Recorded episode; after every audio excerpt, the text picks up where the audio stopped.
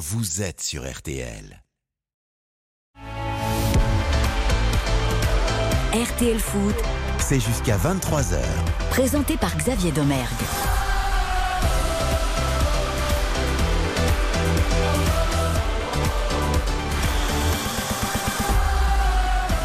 Bonsoir, bonsoir à toutes et à tous. Très heureux de vous retrouver sur RTL pour vivre ensemble une grande et belle soirée de football avec l'épilogue de la 31e journée de Ligue 1 au Vélodrome entre l'Olympique de Marseille et l'Estac des Marseillais qui pourraient bien profiter de la défaite de Lens au Parc des Princes pour reprendre la deuxième place au classement. Saluons tout de suite notre Hugo Hamelin national déjà bien, très bien installé au Vélodrome. Bonsoir Hugo. Bonsoir Xavier, bonsoir à tous. Comment allez-vous Hugo? Quelle est l'ambiance à Marseille ce soir? L'ambiance elle est un petit peu tendue ce soir à Marseille parce que les supporters ils sont chiffons, ils marronnent comme on dit, euh, comme on dit à Marseille parce que l'OM a le couteau sous la gorge ce soir avec cette double menace. Euh, L'AS Monaco les a rejoints au classement, l'AS Monaco est quatrième mais à 61 points comme l'OM et puis euh, bah, les supporters ils ont plus vu une victoire ici au Vélodrome depuis deux mois euh, maintenant donc forcément ça risque de siffler fort s'il n'y a pas un but très rapidement dans cette rencontre. 5 matchs, on rappelle. 5 matchs sans victoire à domicile en Ligue 1. Dernier succès, c'était le 14 janvier face à Lorient. Dernier succès en, Ligue 1, bien sûr. Deux nuls consécutifs, on le rappelle, pour les Marseillais. Merci mon cher Hugo. On se retrouve dans quelques instants pour les compositions d'équipe. Nous reviendrons également sur ce bel après-midi de Ligue 1 riche en enseignements. Débrief complet de cette belle journée de football avec notamment la victoire de Lille de Buzyn face à Montpellier grâce à un grand Rémi Cabella Lille qui reprend la cinquième place à Rennes. Samuel Duhamel sera avec nous pour analyser tout ça, toujours dans la course à l'Europe Monaco, mais la pression sur l'OM grâce à son succès à Louis II contre l'Orient. Michael Lefebvre sera également avec nous dans la course maintien. Nous évoquerons aussi de belles opérations d'Auxerre, de Brest et du Racing Club de Strasbourg, sans oublier les paris du soir, bien sûr, avec notre partenaire Winamax pour vivre cette grande soirée sur RTL. Ils sont là, en grande forme, affûtés comme jamais, comme chaque dimanche. Je me tourne vers Johan Rayou. Bonsoir Johan. Coucou Xav, bah, très heureux de te retrouver au micro Xav. Ah, je suis ravi. Ça fait quelque chose ou pas? C'est c'est énorme quand même. Hein C'est c'est un moment très particulier, je comprends. très spécial et. T'es voilà, quelqu'un de sensible et donc je pense que t'es très ému. Beaucoup de fierté, un grand privilège effectivement d'être là. Comment ça s'est passé ce dimanche, Johan? Bah tu vois, on a vraiment passé de nombreuses heures à RTL à regarder tous ces matchs avec beaucoup d'émotions. Il y a une lutte extraordinaire en bas de tableau notamment et ça va être des, des scénarios extraordinaires et je pense que Brest pourrait être un petit peu le fil rouge de ces fins de saison parce que Brest va rencontrer quasiment tous les autres candidats au maintien. Sacrées belles opérations, on l'évoquera un peu plus Mm. en, en détail d'Auxerre, de Brest et du Racing Club de Strasbourg dans cette course au maintien. Baptiste Durieux est également avec nous. Fidèle au poste, mon cher Baptiste, comment allez-vous? Salut Xavier, bonsoir à tous. Mais tout va bien, comme d'habitude, très en Dimanche, forme. Bon dimanche aussi Magnifique dimanche de, de football, plein de choses à, à vous raconter, chers auditeurs et cher Johan, cher Xavier.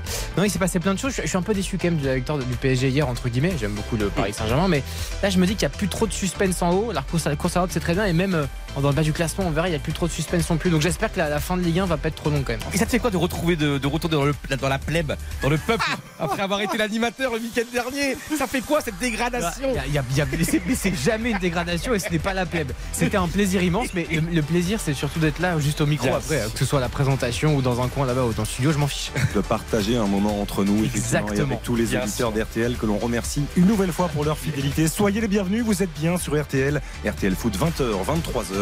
C'est parti. Xavier Domergue. RTL Foot jusqu'à 23h. C'est parti pour le Chilien El Nino Maravilla On peut le dire, ce soir Alexis Sanchez qui n'a encore rien lâché. Malinovski c'est parti, ça passe à travers le mur Chancelet même pas. Chancelet même pas, deuxième poteau pour reprendre ce ballon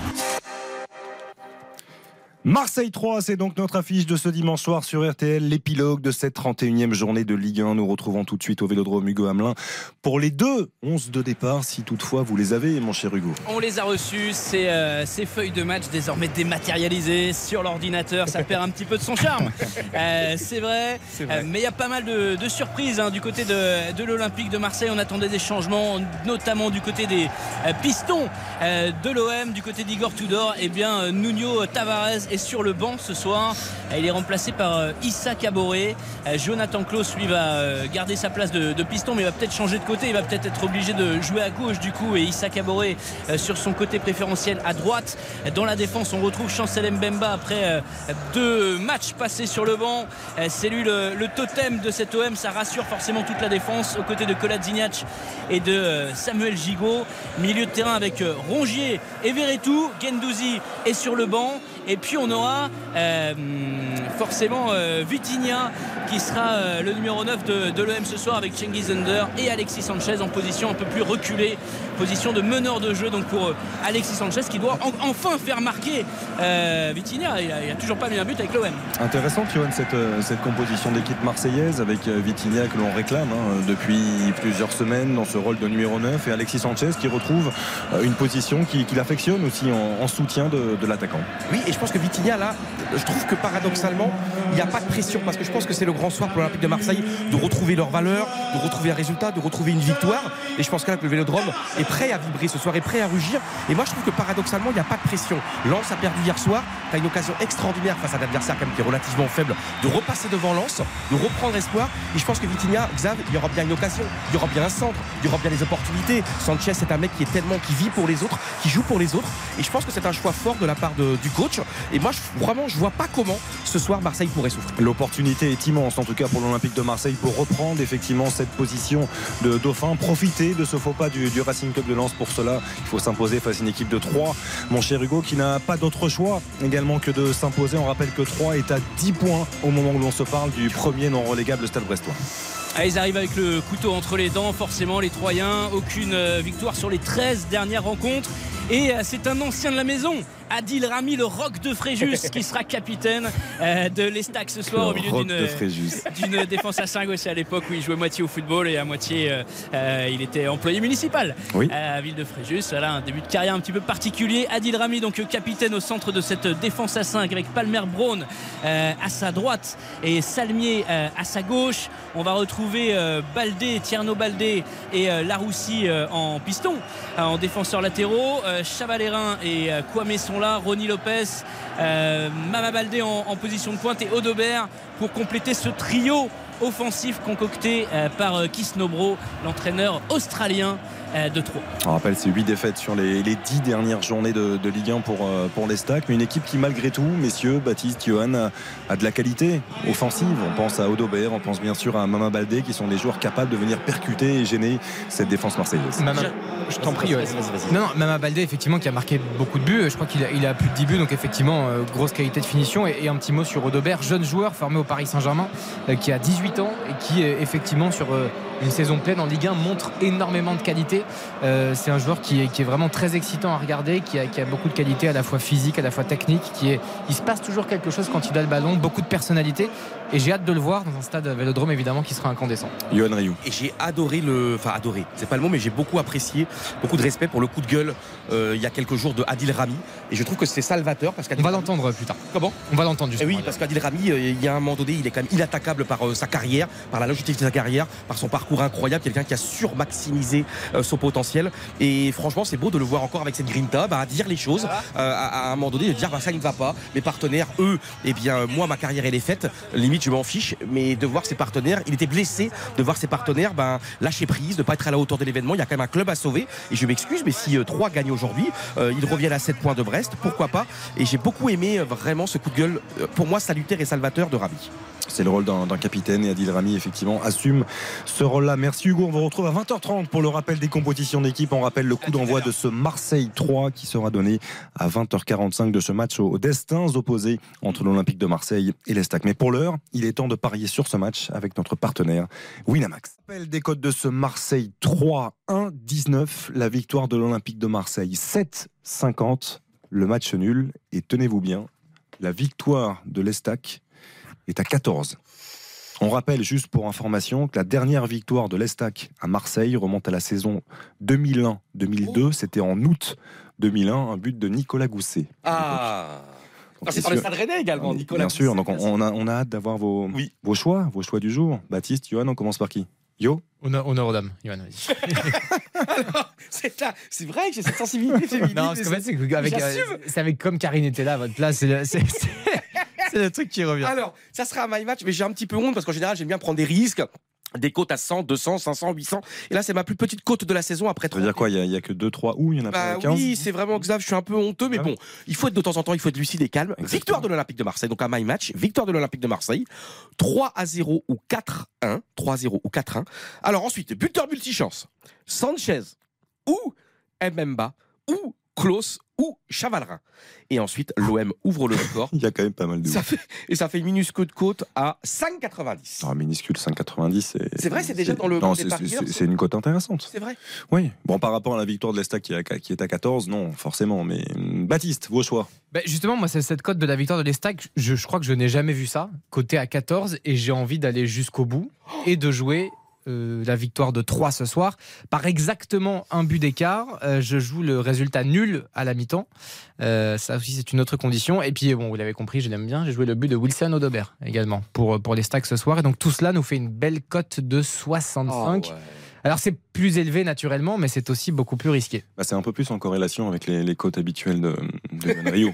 Ah oui Oui. C'est ça qui est surprenant. On peut même rajouter un zéro avec, avec voire deux d'ailleurs. C'est quoi d'ailleurs le- les cotes habituelles des passionnés de foot de Ligue 1 normalement? C'est quoi C'est c'est entre 0 et 5 Ah oui, non mais je pense que pour être raisonnable, parce qu'il faut toujours être raisonnable, effectivement, c'est c'est euh, à partir de 3, 4, 5 que ce- ça devient déjà quelque Ah, chose d'intéressant. Oui, tout à fait.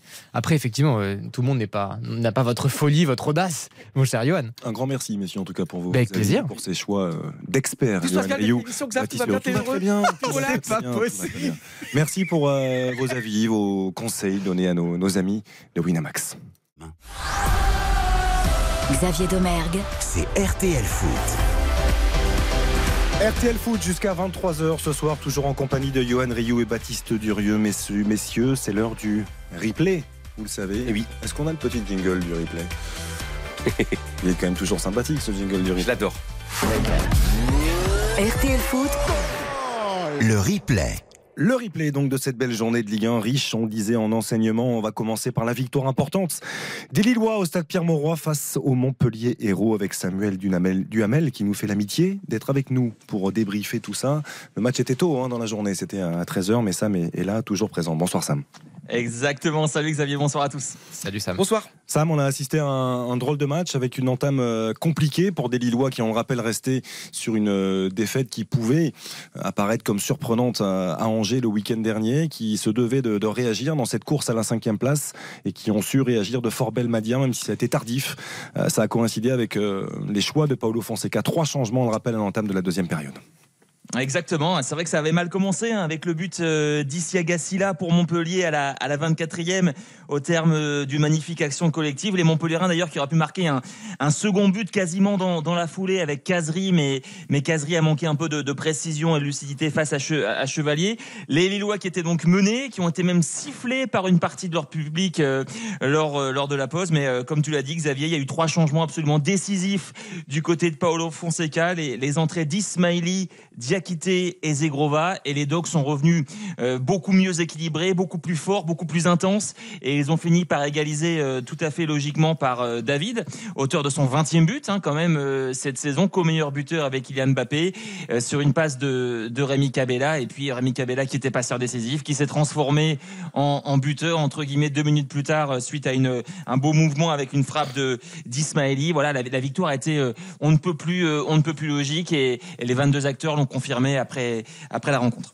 Johan Oui, et encore une fois, euh, je vous l'ai déjà dit mille fois, j'adore profondément cette équipe lilloise. Alors parfois, il y a des trous d'air incroyables, la défaite à Angers, mais je trouve que cette philosophie, et par exemple, quand tu vois là, cette seconde mi-temps, où le déséquilibre jusqu'au bout, il y a un moment donné, tu vois, moi j'adore le football évidemment euh, tactique, le football, mais il y a un moment donné aussi, c'est prendre des risques. Et quand tu vois ce qu'a apporté Ismaili sur son côté, et on y va une fois, on y va dix fois, on, aussi. on y voit 100 fois, et de passer par les ailes. Alors, et moi, je préfère cette équipe-là, peut-être qui va échouer pour un rien pour la Ligue des Champions, peut-être ils vont y finir à 3, 4, 5, 6 points, mais je trouve qu'il y a quelque quelque chose d'ardent et même aussi dans leur dans leur mauvais moment. Effectivement, euh, tu l'as très très bien dit, hein, Samuel, le public qui siffle. Euh, je crois qu'on a tout à l'heure, je crois qu'il y a eu un même, euh, je crois qu'il y a un, un chef ultra, non, ou un membre des, Ouais, des les- supporters Sam va nous- exactement, va nous qui a parlé. en fin de match. Et, et c'est aussi une histoire d'amour, je trouve, parce que parfois il y a de la colère, parfois, euh, tu vois, avec trop d'amour, parce que cette équipe donne beaucoup d'amour avec ce- cet entraîneur fantastique Fonseca. Et alors oui, on se trompe, mais on se trompe, je trouve, de bonne foi, et on arrive à corriger les erreurs, de faire ces changements à la mi-temps. Après, t'as un Cabella quand même, c'est magnifique que cette équipe illoise permet à un Cabella d'exister encore et d'exister avec une, euh, avec un côté merveilleux. Je trouve ce football Beaucoup romantique. C'est pas le plus grand, c'est pas le plus, euh, c'est pas le plus costaud, mais il est tellement intelligent. Alors oui, euh, il y aura une, 6 passes et oui, sûrement il y aura une, une déception, Samuel, peut-être à la fin de la saison, mais de voir cette équipe par- dans ses hauts, dans ses bas, dans ses travers, dans ses failles, dans ses fêlures. Mais putain, qu'est-ce qu'on, qu'est-ce qu'on se régale avec cette équipe? Sam, tu vas nous expliquer Ouais, mais- la, la- la séquence aussi de, de fin de match parce que on aurait pu se dire que le, le public lillois apprécierait la, la réaction. Euh, finalement, il y a eu un échange euh, pas musclé, ça s'est plutôt bien passé, mais avec le, le capot et avec les, les supporters, le COP. Ouais, des dogs. complètement, complètement. Alors en fait, ce qui s'est passé, c'est- une, on va dire un, un échange qui n'avait pas de rapport avec la, la prestation euh, lilloise d'aujourd'hui, qui avait un rapport avec la prestation lilloise euh, À à Angers. Évidemment, avec non seulement cette défaite. Est-ce que reprocher les DVE, donc les, les ultra lillois, c'est simplement qu'après le match, il y a des, les joueurs lillois qui n'ont pas fait entre guillemets l'effort de venir saluer euh, bien, les, les supporters lillois qui avaient fait le déplacement. Donc c'était simplement l'occasion pour les DVE de, rappeler un petit peu ces, fondamentaux-là et qu'ils appréciaient évidemment que, que les joueurs euh, viennent les saluer après une victoire et également après une défaite. Mais voilà, euh, Johan parlait d'un échec potentiel. Euh, Olivier Létang, le président, a été très clair. hein. Ce qu'il ce souhaite, c'est une qualification européenne. Alors pour l'instant, on n'en est pas à parler de Ligue des Champions. Je pense qu'on n'en est même pas encore à à parler de, de Ligue Europa. Ce qu'ils visent, les Lillois, c'est la cinquième place. Et pour l'instant, cette place, ils l'ont. Et, et pour la Ligue Europa Conférence, évidemment. Et ils l'ont. Ils, vont- ils, vont, ils vont essayer de la conserver, évidemment, jusqu'à la fin du, du championnat. On va écouter un homme qui a été important. On disait buteur, passeur décisif. Il a changé beaucoup de choses. Il a de l'expérience, il a du talent. Aussi, c'est Rémi Cabella qui était à, à votre micro, mon cher Samuel. On l'écoute.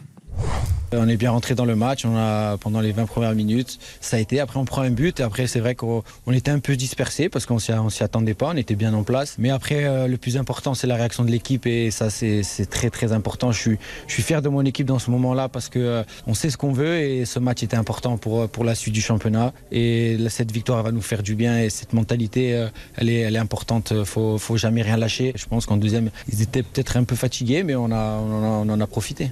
Match particulier pour Rémi Cabella, forcément, l'ancien Montpellierin. Pour Ah oui. Montpellier, c'est une deuxième défaite consécutive en Ligue 1 après cette série. On la rappelle quand même de sept matchs sans défaite qui avait coïncidé avec l'arrivée de Michel Lazacarian. Merci Sam d'avoir été avec nous pour débriefer ce, ce Lille. Montpellier. Oh, ça a été court, j'adore Sam. Et Sam, ça a Ah, été trop court. J'aurais- aimé t'écouter. Et je vais vous Eh donner, ben, on- on- vous donner son on, numéro, se retrouve Johan. samedi, on se retrouve samedi pour un, un grand match entre, entre Lens et Monaco. Alors, je, euh, Johan, tu ne seras pas là, mais partie remise. Ah, super. Partie remise, et d'ailleurs, on va filer. On va filer à Monaco parce que c'est l'autre belle opération de ce dimanche, celle de, de l'ASM qui enchaîne une troisième victoire lors des quatre dernières journées en championnat. L'ASM désormais quatrième, à deux points simplement de Lens que les Monégasques retrouveront d'ailleurs à Bollard le week-end prochain. Et ça, c'était sous les yeux de l'incontournable, Michael Lefebvre. Mickaël Lefebvre, qui est bien sûr avec nous. Bonsoir, Mika. Salut Xavier, bonsoir à tous. Drôle de match aussi avec euh, des Monégasques qui ont réussi leur entame. Ils ont fait une excellente entame euh, cet après-midi. Ils ont réussi surtout à, à conserver ce résultat, chose qui n'avait pas toujours été le cas euh, ces dernières semaines. Ouais, beaucoup de maîtrise dans cette équipe de l'AS Monaco euh, aujourd'hui. Euh, L'addition euh, aurait pu certainement être plus lourde également parce que le Monaco a eu plusieurs occasions de d'aggraver le score, en particulier en, en- en première période. Au final, cette victoire 3 buts à 1 euh, est franchement méritée parce que Lorient a été très en difficulté dans cette rencontre. Les Lorientais reviennent sur un, un penalty qui, bon, quasi inexistant dans cette, ma- dans est cette fin limite, de hein. match et, et plutôt... euh, Ouais, limite et plutôt anecdotique euh, d'ailleurs. Et ce qu'il faut retenir, c'est quand même le, bah, le retour en forme euh, du duo Ben Yedder-Voland, le fameux Yederland, avec deux passes décisives de Ben Yedder ce soir, euh, un but de, de, de Kevin Voland. Euh, Monaco a très bien fait le job, contrairement à la, aux dernières sorties. C'est vrai, euh, ils ont encaissé déjà moins de buts, ils sont moins fait peur euh, dans les rencontres, comme ça avait été le cas face à Strasbourg. Ils, avaient été rejoints la semaine dernière face à face à Nantes. Donc, euh, a priori, cette équipe de, de Monégasque monégasque entame cette, ce sprint final dans de, dans de très bonnes conditions, surtout avant le match face à Lens samedi prochain. Important, Mika, tu, tu, le disais, pour la confiance aussi de, de Kevin Folland qui a inscrit son troisième but simplement en Ligue 1 cette saison, mais surtout le premier depuis le 13 novembre face à l'Olympique de Marseille. C'était il y a cinq mois. Une éternité. Autrement dit, une éternité pour un, joueur de, cette qualité-là. C'est vrai qu'on on insiste sur ça, Mika, mais on a vraiment euh, voilà, senti encore une fois tout ce que peut apporter ce duo-là qui se connaît parfaitement.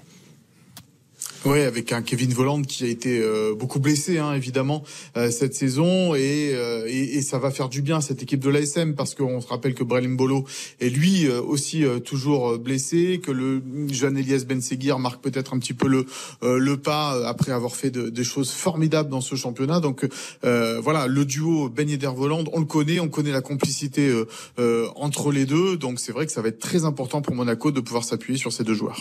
Et encore un grand merci aussi à Monsieur Golovin Monsieur Alexander Golovin qui nous a régalé, non? Avec ce, centre externe pied droit, je sais que Mika s'est levé. Il s'est levé d'un coup. Euh, Mika, quand il a vu ce ballon quitter le, pied droit d'Alexander Golovin. Il en faut plus, ça, Mika. Comme un retourné de eh Centre magnifique, effectivement, de l'international russe. Euh, Johan, un mot sur la, performance des, des Monégas qui sont plus que jamais dans, le coup hein, pour aller encore chercher cette potentielle place, euh, la deuxième qualificative pour la Ligue des Champions. Mais tu sais, Xav, moi j'aimerais bien avoir, comment dire, le caractère et la personnalité de cette équipe, parce que c'est quand ils ont envie. Ça, tu vois, le matin, ils ont envie, ils se lèvent le matin. Bon, on a envie, on n'a pas envie. On met le smoking blanc ou on ne met pas le smoking blanc? Et moi, j'aimerais bien, tu vois, je suis un laborieux, je suis un je suis tranquille. Je suis... Et eux, tu vois, c'est quand ils ont envie. Combien de fois, combien de matchs ils ont, qui devaient gagner, finalement, ils ont perdu, ils sont fait rejoindre. Le nombre incalculable de points qu'ils ont perdu alors qu'ils étaient. 21. C'est ça, c'est totalement, totalement dingue, t'imagines? Et pourtant, en dépit de ces immenses, euh, comment dire, de ces immenses trous noirs, eh bien, ils sont là, totalement à la lutte pour la Ligue des Champions. Et quand tu vois, c'est vrai que c'est ahurissant quand tu vois ce, les qualités immenses, évidemment, de Golovin, de Ben Yedder, le jeu technique le jeu en mouvement, le jeu facile. Et c'est vrai que euh, cette équipe, elle est incroyable parce qu'elle s'assume finalement. Alors, euh, tu vois, contre, Nantes, c'est formidable et puis après, on craque complètement. Euh, là, aujourd'hui, là, c'est étonnant, incroyable aujourd'hui. Ça a déroulé, il n'y a pas eu d'accro. ils avaient envie jusqu'au bout. Après, on peut dire aussi la faiblesse terrible des, des Lorientais, mais ça, c'est le foot business. Hein. Évidemment, quand tu perds tes deux meilleurs joueurs au mercato hivernal, alors que Lorient, t'imagines s'il y avait toujours eu Ouattara et Mofi, pour moi, ça aurait pu jouer la Coupe d'Europe ou au moins se battre pour la Coupe d'Europe. Mais c'est bien de voir Monaco, mais franchement, ça va être une lutte acharné entre Lens, Marseille, Monaco. Et on sait qu'il y aura un cocu parmi un de ces trois, une de ces trois équipes. On, va écouter Philippe Clément qui. Ah oui, bah, c'est dur d'être cocu. Hein, non, mais qui lui devait être heureux, satisfait en tout cas de la, performance de, de ses joueurs. Philippe Clément qui était au micro de, de Mika Lefebvre.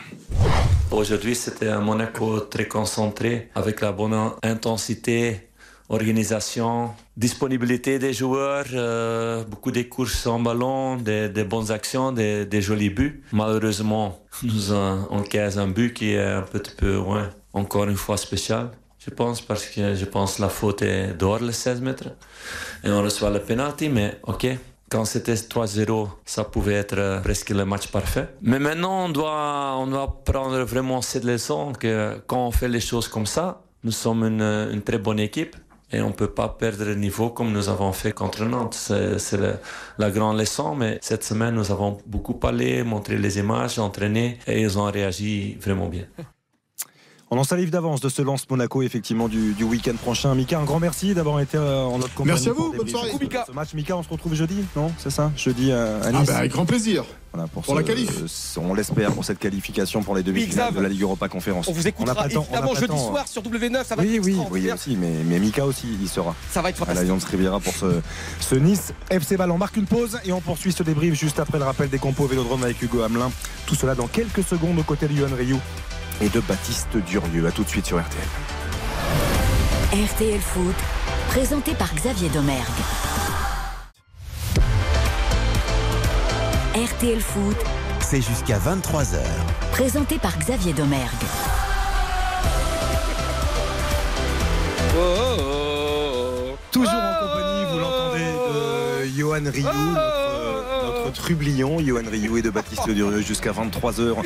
Avec notamment au cœur de cette soirée ce Marseille 3, un quart d'heure du, coup d'envoi de ce Olympique de Marseille Yestac. Retour à l'Orange Vélodrome pour retrouver, vous l'entendez, Hugo Hamelin pour le rappel des compositions d'équipe. Les deux 11 de départ, mon cher Hugo. Avec euh, des petites surprises euh, du côté de la composition annoncée par Igor Tudor, l'entraîneur croate de, l'OM. Paul Lopez est bien sûr dans les buts, mais euh, Nuno Tavares, piston décevant de cet OM sur les dernières semaines après un début de saison Anthony Truant est sur le banc. Il va être remplacé numériquement par euh, Issa Caboret. Ça veut dire que Jonathan Klaus va passer du côté gauche, défense à 3 avec Kolasinac, Samuel Gigot et le retour de Chancel euh, Mbemba. 4 buts en Ligue 1 depuis le début de la saison. Capitaine Valentin Rongier au milieu de terrain accompagné de Jordan Verretou. Et puis un trio d'attaque là aussi modifié avec Cengiz Under, Alexis Sanchez en position de milieu offensif de numéro 10 et Vitinha, euh, la recrue la plus chère de l'histoire de l'Olympique de Marseille, qui n'a toujours pas mis un but en 6 matchs, en 6 bouts de match. donc on attend peut-être qu'il débloque euh, son compteur ce soir. Côté Troyen Côté Troyen, pas de surprise, c'est l'équipe annoncée avec euh, Galon dans les buts, une défense à 5 avec Adil Rami qui sera capitaine, lui l'ancien Marseillais au milieu de, cette défense troyenne. Palmer Brown à droite, Salmier à gauche, Tierno Baldé et euh, Laroussi pour les, pistons, Kwame et Chavalérin au milieu de terrain. Et puis un, trio euh, d'attaque de la gauche vers la droite avec Wilson Odobert, 18 ans formé au PSG, Mama Baldé, 10 buts en Ligue 1 depuis le début de la saison. Et puis Ronnie Lopez, une vieille connaissance qui a joué notamment à Monaco et à Nice. Merci beaucoup mon cher Hugo, on vous retrouve dans allez, 10 petites minutes pour euh, profiter de cette ambiance du vélodrome de ah, l'accueil. notamment des, acteurs, ça file hein, déjà, déjà 20h32. Nous, on va poursuivre le, replay de ce dimanche dans RTL Foot, toujours en compagnie de Johan Rioux et de Baptiste Durieux. On a parlé du haut de tableau, on va évoquer la course au maintien, ah messieurs, qui concerne plus que jamais les, Troyens d'ailleurs, après les résultats de, de l'après-midi et les succès d'Auxerre, Brest et le Racing Club de Strasbourg également qui a, su s'imposer. La GIA qui s'est offert l'air de rien une troisième victoire consécutive dans ce sprint final de Buzyn grâce à des de Joubal et Nuno D'Acosta au CER 14e qui compte 3 points d'avance sur le Racing Club de Strasbourg. C'est un vrai bon coup euh, réalisé par les, les Auxerrois de Christophe Pellissier, Baptiste, Johan cet après-midi. C'est effectivement euh, assez formidable. J'avais eu la chance d'assister au match Auxerre 3 remporté par les Auxerrois. Et c'est vrai que les joueurs étaient ravis. On sentait un immense soulagement, notamment de la part de Christophe Pellissier. Et comme si ce match allait être le début justement d'une série euh, très positive, ce qui est le cas, effectivement. Euh, victoire face à Ajaccio, victoire face à Nantes, ça compte beaucoup puisque ce sont des concurrents directs. Et puis oui, il se passe quelque chose à OCR, il se passe quelque chose à la Baie des Champs. Il y a toujours un peu ce, poids de l'histoire, entre guillemets, cette euh, identité de club, cette culture club qui, est formidable. Et, juste rapidement, on va parler de la GIA longuement parce qu'il faut, mais, mais Nantes, c'est quand même terrible. on vient de voir rapidement les propos d'Antoine Comboiré euh, qui a parlé de, son équipe en disant c'est une équipe de merde. Voilà, je vous le dis. Les propos du coach du FC Nantes qui dit qu'effectivement Nantes finale de, Coupe de France euh, qui a joué des matchs face à la Juve en, dans, 15 jours. Hein. On rappelle que cette finale Exactement. est dans 15 jours et que Nantes vient d'enchaîner quand même un neuvième match sans victoire en Ligue 1. Voilà, et c'est catastrophique, mais, mais voilà, il faut parler de la GIA, être positif, et c'est très content pour ce club. Et l'ambiance qu'il y avait était absolument extraordinaire eh à la Baie des Champs, un stade qui, ça c'est vraiment le plaisir, la Madeleine de Proust, ça ne changera jamais. C'est un stade qui est là, tu as vu, il y avait le public qui était derrière, exceptionnel. Et le destin aussi, je pense que pour, euh, pour conquérir, acquérir un maintien, il faut aussi le petit signe du destin. L'histoire extraordinaire de Donovan Léon, euh, qui ne devait jamais jouer ce match, il n'avait, je crois, pas joué. Radou, Radou s'est blessé à Radou se blesse, et lui, il n'a même pas le temps, c'est ce qu'il a dit après euh, chez nos confrères de, de Prime Video, il a dit, mais moi j'ai pas eu le temps, je me suis jamais aussi peu échauffé de ma vie. Et là, dans le dernier quart d'heure, quand Nantes a commencé à jouer à, à, à 2-0, à 2-1, et là, Donovan Léon, il a été sensationnel. Ça arrivait de partout, des frappes, des tirs. Il a fait une parade. Je crois le ballon est contré. Il fait un arrêt absolument extraordinaire. Il est sauvé aussi, je crois, par euh, il n'y a pas une barre ou un poteau. Et là, c'est, je pense que dans une saison aussi, il faut ça. Il faut le, le, le, le, petit coup du destin parce que tu ne gagnes jamais un maintien ou un titre seulement à 11, à 12, à 13, à 14. Il faut être beaucoup plus nombreux. Et franchement, je vois cette équipe qui nous épatait l'an passé en Ligue 2. Moi, franchement, quand je vois un, un, un Hein qui était fantastique en Ligue 2, être à ce niveau-là en Ligue 1, c'est formidable. M. Changama, pareil, qui est extraordinaire avec Guingamp. C'est une équipe. Euh, Perrin, quand tu vois jouer Perrin, t'es absolument sorti heureux. blessé, on le rappelle. Même s'il est sorti blessé très tôt par, euh, par Sinayoko. Et je trouve que franchement, ce que fait Christophe Pellissier, mais Pellissier, est-ce qu'il a foiré quelque, un joueur quelque chose? Est-ce que Pellissier, un jour, il a raté une mission? Mais Pellissier, c'est juste absolument incroyable. Bah, tu es sûr, c'est qu'il a rendu une équipe un peu plus consistante, cohérente défensivement aussi. C'est important. À noter quand même que le, but, notamment de Dacosta au début, c'est peu une ouverture du score qui est heureuse. La relance de Alban Lafont est absolument mm. terrible, le gardien nantais. Et derrière, effectivement, voilà, il y a une frappe qui, est contrée, qui revient un peu miraculeusement sur Dacosta. Mais bon, néanmoins, la victoire est là et les trois points aussi. On parlait, on parlait de la bonne ambiance, de la bonne ambiance du côté de, la JOCR, du côté du, Stade Abbé des Champs notamment, euh, des émotions que nous procure le, football. On aime les émotions de vestiaire aussi. Je vous propose d'écouter cette, euh, cette séquence, le, cri de guerre, ah, genre un moment de partage euh, spécial dans, un vestiaire où ça sent encore l'huile de camphre, où ça sent tout ah, ça, ça, sent, ça sent bon oh football. On, écoute cette séquence suite à, suite à la troisième victoire consécutive, on le rappelle, en Ligue 1 de la JOCR.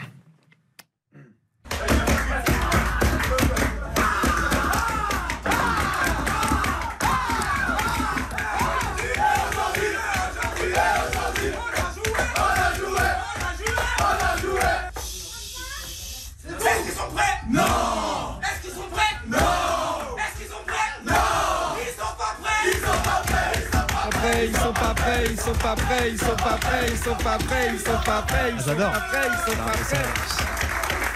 C'est. C'est le football, c'est ce qu'on aime, ce sont ces émotions-là et c'est pour ça qu'on vibre. Et un jour, j'avais demandé à Paolo Maldini, quelques mois après sa retraite, je lui ai dit, Monsieur Maldini, qu'est-ce Il est qui là, vous. du stade Abbé Deschamps, Paolo qui- Maldini. Et d'ailleurs, Paolo Maldini a fait son premier match européen. D'ailleurs, ne vous détrompez pas, c'était contre euh, la JOCR d'ailleurs. Ouais. Son premier match européen dans les années 80, 85, je crois.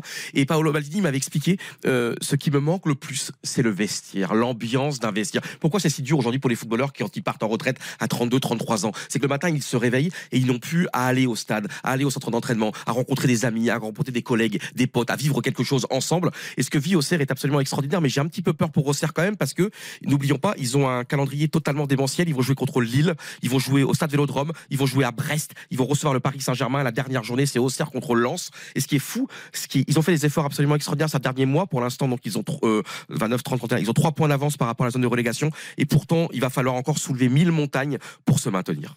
La crainte, on peut l'avoir également pour le, FC Nantes, parce qu'on parlait de cette série de 9 matchs sans victoire en, Ligue 1 qui est assez significative. Ils n'ont plus gagné depuis un succès face à Lorient 1 à 0 il y a deux mois de cela, c'était le 12 février dernier, à 15 jours de cette finale de, Coupe de France.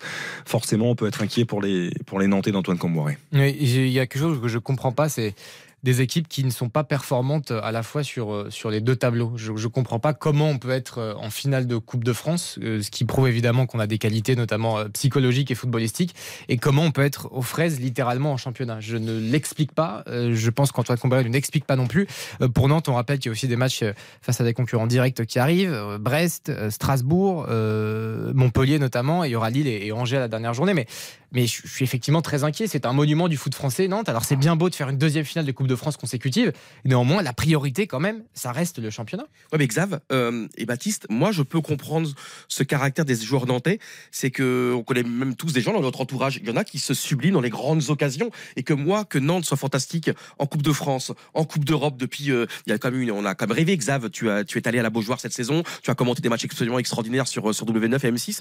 Et franchement, je peux comprendre que ce soit dur parfois le retour sur terre. Tu vois la dure réalité entre guillemets de la Ligue 1 évidemment, c'est la Ligue 1 qui est très important. Mais moi, je peux comprendre que ben t'es moins sublimé, tu tu bah, tu tu te réveilles le matin, t'as moins la grinta, t'as moins le, les yeux qui pétillent. Alors peut-être que ça va les emmener en enfer et en deuxième division, mais euh, moi, pour, tu vois, Ludovic Blas, pour moi, c'est tout simplement le joueur qui est fait pour ces grandes occasions, pour ces grands matchs européens, pour ces grands matchs de Coupe de France. Et Blas, finalement, il n'est pas fait pour ces matchs du dimanche après-midi à 15h. Ah, il, a- il était pas loin de relancer Nantes quand même. C'est ça, il a touché le poteau aussi en, en fin de match.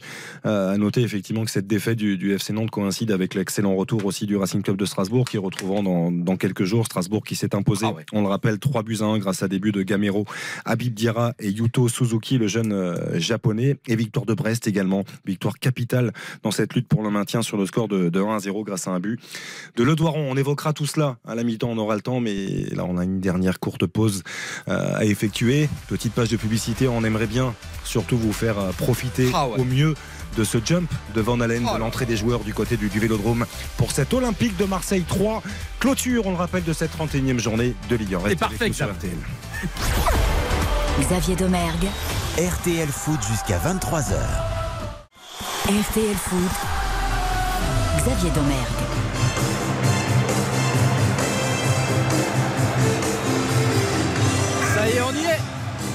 Marseille 3, une ambiance de feu encore au stade Vélodrome avec un tifo gigantesque dans le virage nord. Ce sont les 35 ans des fanatiques ce soir. C'est un petit groupe, le plus petit groupe peut-être de supporters de l'Olympique de Marseille. Ils sont tout le temps torse nu dans un coin du virage nord, mais alors là, ils ont eu le droit de déployer un tifo absolument fantastique, fanatique de l'Olympique de Marseille euh, depuis 1988 pour, euh, pour les fanatiques avec un, un grand blason du club, une branche d'olivier également. Et puis c'est les 36 ans des Sauce Winners euh, de l'autre côté du côté du virage sud avec euh, des fumigènes électriques on va dire qui, qui clignotent. Et de jolis tifos également plein de drapeaux du côté des, des ultras. Le public est encore au, au rendez-vous pour ce choc. Aux joueurs maintenant de les satisfaire parce qu'on l'a dit, ils n'ont plus gagné au stade Vélodrome les Marseillais, malgré ce public, depuis le 14 janvier et cette victoire face euh, au FC Lorient. Que c'est beau C'est un, stade, une ville, un club qui ne peut pas laisser indifférent quand on voit cette, euh, cette ambiance, quand on entend bien sûr cette chanson. euh, qui restera à jamais dans les mémoires, mais c'est un match qui reste néanmoins capital et pour l'Olympique de Marseille et pour l'Estac. Marseille doit renouer avec la victoire après deux nuls consécutifs, doit récupérer cette deuxième place pour euh, essayer de l'assurer en fin de saison face à des Troyens qui on le rappelle occupent la 18e place et sont à 10 longueurs du premier non relégable le Stade Brestois qui occupe la 16e place. L'Estac impératif de victoire après les succès de l'AGIA du Stade Brestois et du Racing Club de Strasbourg. Ça promet une grande, très très grande soirée à vivre ensemble en votre compagnie sur RTL avec, avec toute l'équipe d'RTL Foot. Moi, je, je comprends pas comment Marseille peut être entre guillemets si mauvais à domicile, notamment en 2023. Je veux dire, moi, je suis joueur. Je- J'entends jump. Je, je vois ce stade. Je vois ce tifo, je vois ces supporters, je vois cette ambiance, je vois Hugo Hamelin en tribune de presse. Mais je, mais je, mais, mais je, mais je mets, je mets ma vie sur tellement. Il y a une adrénaline là. On est, on est, on est en studio. Hugo est au Vélodrome, il le ressent infiniment plus que nous. Mais il y a cette espèce de truc qui est, qui est indicible, qui est complètement immatériel, mais qui te donne envie de, de- de tout manger quoi. Donc là, Marseille, effectivement, là, il faut, il faut, il faut enchaîner là. Là, les, les- c'est cette journée, cette victoire.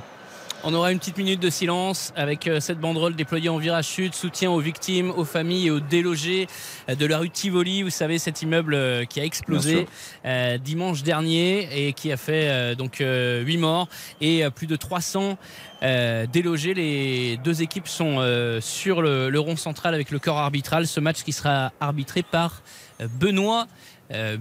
Et on observe donc ici au Vélodrome une minute de silence. On a bien sûr une grosse pensée pour toutes les, les victimes, toutes les familles de, de ces victimes de, de cette tragédie, parce que c'est une, une tragédie et voilà, le, le football tente euh, d'honorer la mémoire de, de ces personnes qui ont, qui ont perdu leur vie malheureusement. Minute de silence Dans absolument respectée dans tout le stade. Il y a près de 60 000 personnes encore euh, euh, ce soir au, au- au Vélodrome. Euh, et les deux équipes qui vont aller euh, se positionner place au football. Euh, désormais avec un, Olympique de Marseille menacé par l'AS Monaco qui les a rejoints au, au classement 61 points pour les deux équipes sudistes et deux buts seulement de différence au, au, au goal plus 25 pour les Marseillais, plus 23 pour euh, les Monégasques. Ce sont les Marseillais qui vont donner le coup d'envoi et Vitinha, euh, le numéro 9 de, de l'OM, alors que le Tifo est en train de se replier. C'est une bâche en plastique, c'est absolument fou. C'est un- une espèce de drapeau géant euh, voilà, qui se replie en, en seulement 5 secondes. Efficace. Petite fumée des, des fumigènes sa parti. vélodrome. Et c'est parti, le coup d'envoi donné par euh, les Marseillais. Paul Lopez déjà en dehors de sa euh, surface de réparation. Euh, L'OM qui évolue bien sûr euh, dans ses couleurs traditionnelles en blanc, alors que les Troyens sont tous de bleu vêtus ce soir. Premier ballon à destination d'Alexis euh, Sanchez qui va être pris euh, par la défense. Ce sera peut-être le premier corner. Non, ce sera un, un 6 mètres. Alexis Sanchez qui, joue donc dans une position un peu plus reculée. Son rôle ce soir, tout simplement, c'est de faire marquer euh, Vitinha ou alors de partir d'un peu plus loin pour, euh, pour euh, se créer des espaces ou, euh, ou tester sa frappe de loin qu'on a peu vu Il est bon partout. l'OM. Il est bon Le- partout de toute façon. Il une c'est telle sûr. polyvalence. Et très content de voir Vitinha néanmoins titulaire. Le, le temps pour nous de, de jouer, messieurs, dames, au hashtag premier buteur. Il ne faut pas l'oublier parce que ça peut aller très très vite dans ce genre de, de match au vélodrome. On va commencer par, par Hugo qui est au stade. Allez, ce sera euh, Vitor Manuel de Oliveira, Vitinha, pour, euh, pour ne pas le citer, ce serait bien. Johan. Pareil, tout- je fais tout pareil qu'Hugo. Vitinha également.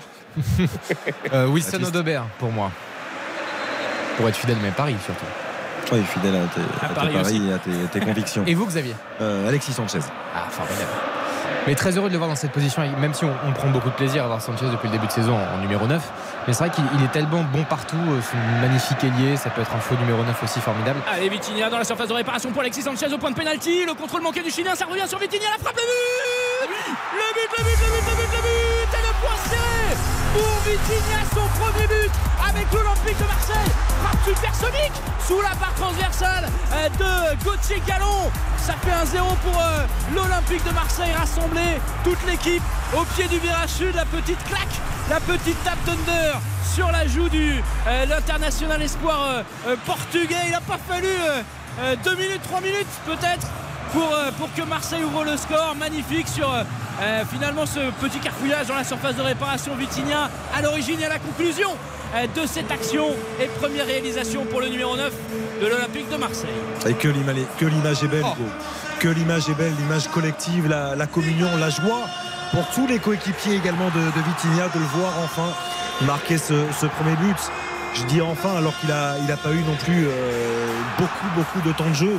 Euh, il ne sait pas. minutes, c'est peu. Voilà, il ne s'est pas vraiment raté dans, ses performances, dans ses prestations. Vitinha à Braga, c'était pas 15 ou 20 buts par saison, mais c'est un, joueur qui, a des qualités dans la zone de vérité et qui, Johan, le, montre dès les premières secondes de cette rencontre sur un enchaînement de, de classe parce qu'il a pivoté très vite une frappe euh, puissante sous la barre transversale. Exact, le football, ce sont des émotions, ce sont des sentiments. On ne connaît pas trop bien ce Vitinha. On est neutre, nous, que ce soit Marseille ou Troyes qui gagnent. L'important, c'est d'avoir des émotions. Et là, on est heureux pour ce gamin. On est heureux pour ce joueur. T'imagines la pression qu'il y avait déjà au bout de quelques matchs. Comme vous dites, il a joué si peu. Et déjà, il y avait une pression. On parlait beaucoup de lui. Et là, la libération, le bonheur avec ce public extraordinaire. Xavier, tu as eu raison hein, de dire allez, on va faire très vite le, premier buteur de ce match, que ça peut vite s'enflammer. Exact, tu avais tout vu comme souvent. Et là, franchement, ah, Hugo, j'imagine, le, le vélodrome, il a tremblé sur son sol. C'était magnifique, cette émotion et de voir ce jeune joueur qui est parfaitement lancé. Ça y est, sa carrière marseillaise.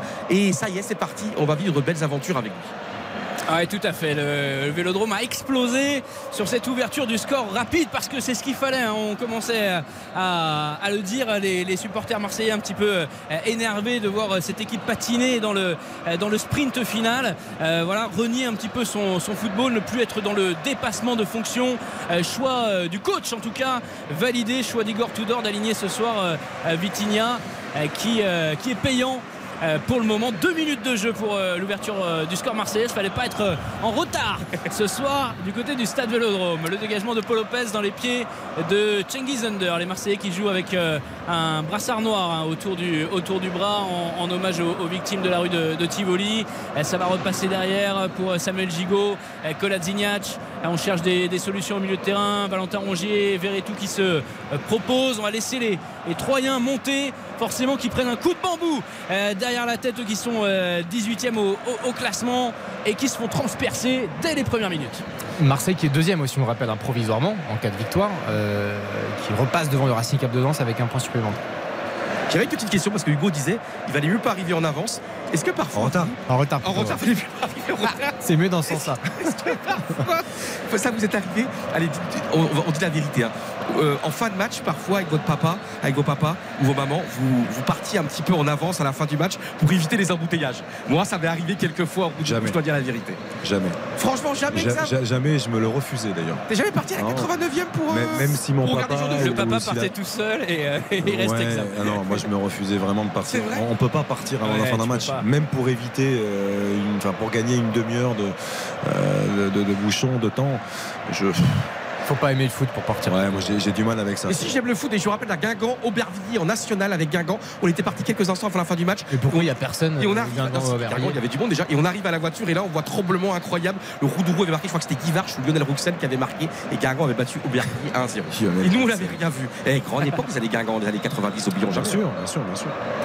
Sixième minute, Marseille qui mène à 1-0 face euh, à l'estac d'Adil Rami, Chancel Mbemba, Pétard dans les tribunes et même euh, des papelitos qui s'envolent du côté du carré justement des, fanatiques, qui fête euh, ce soir leur, leur anniversaire. Ce que, j'adore avec Hugo, avec Hugo, c'est qu'à chaque fois on a l'impression qu'on a la bonbonnière. C'est ça.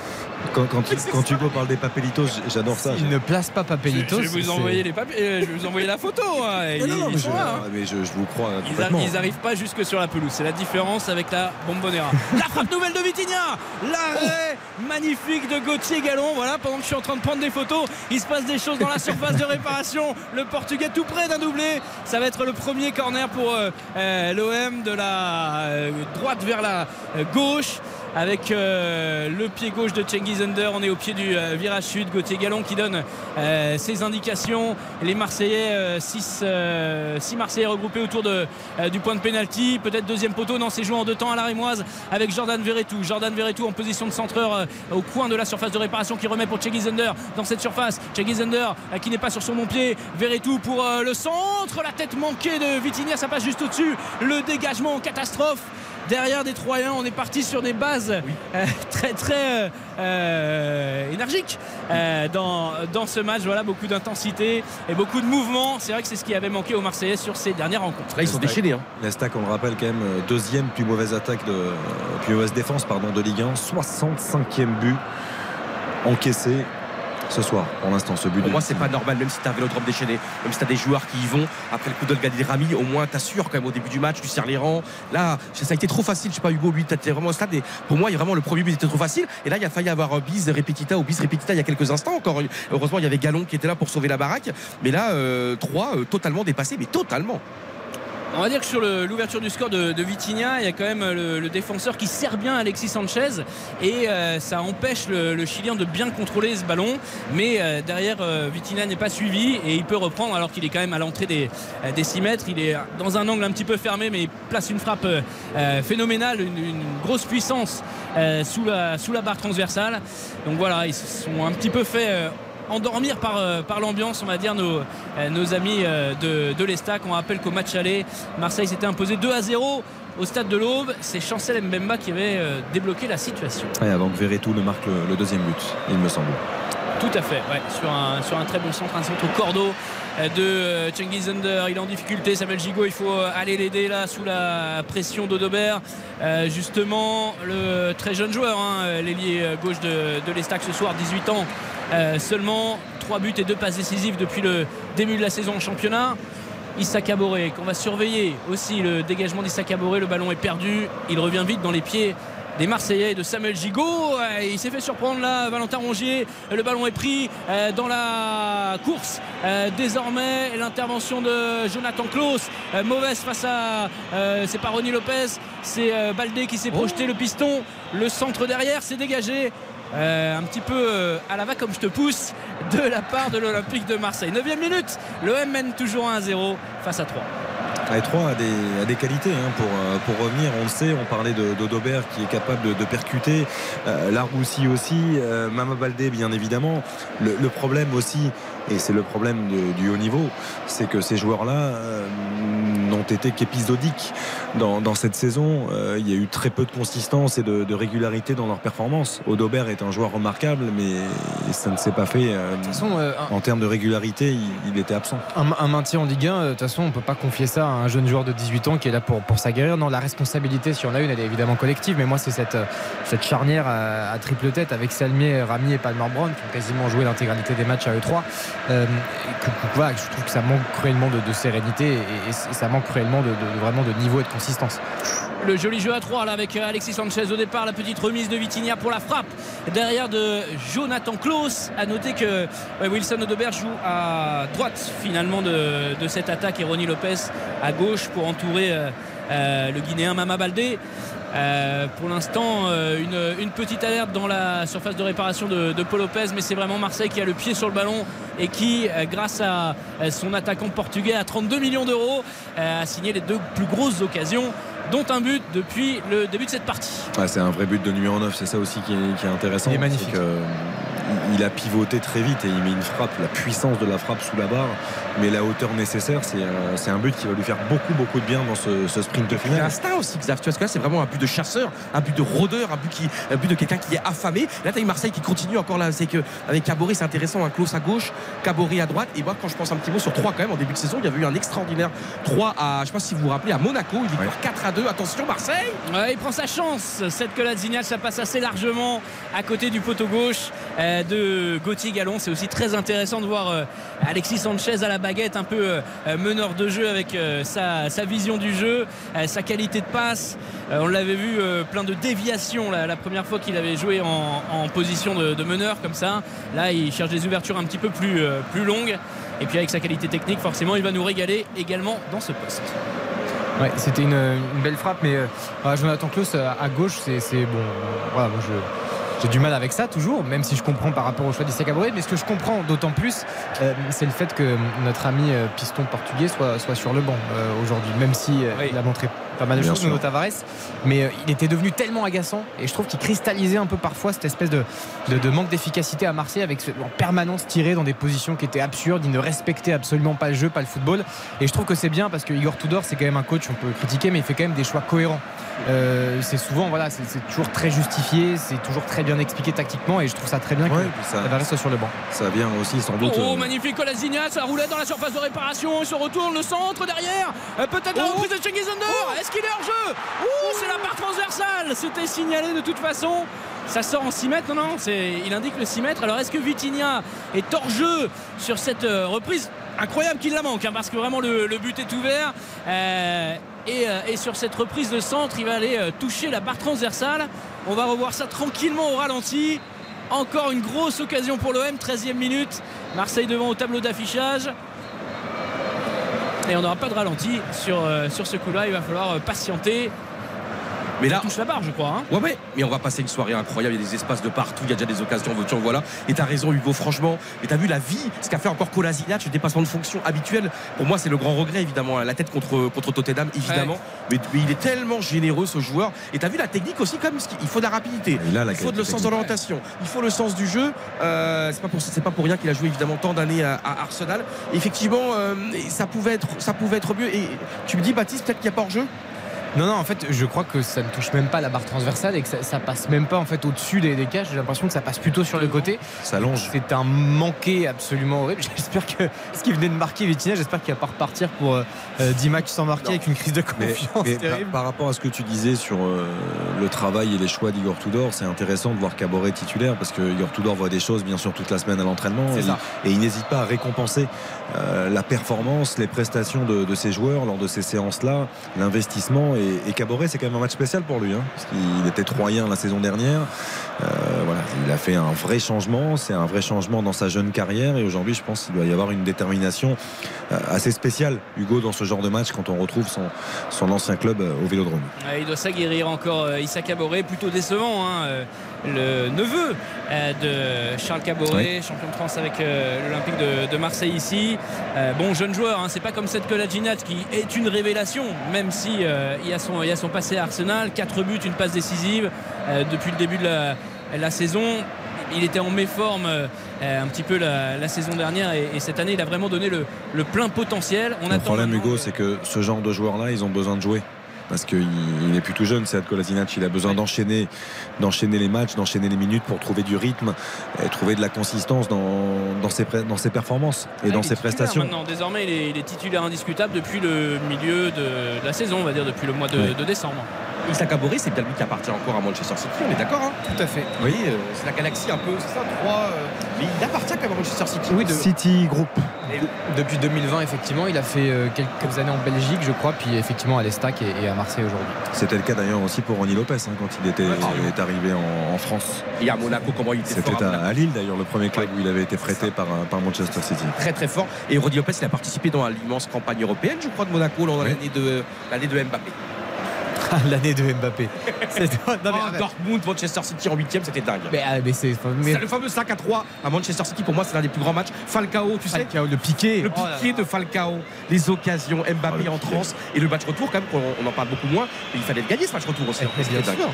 Adil Rami est au sol. Il va se, se relever euh, sur un, choc poussé, une petite poussette euh, dans le dos de la part de Vitinha, le capitaine de l'Estac qui s'est effondré.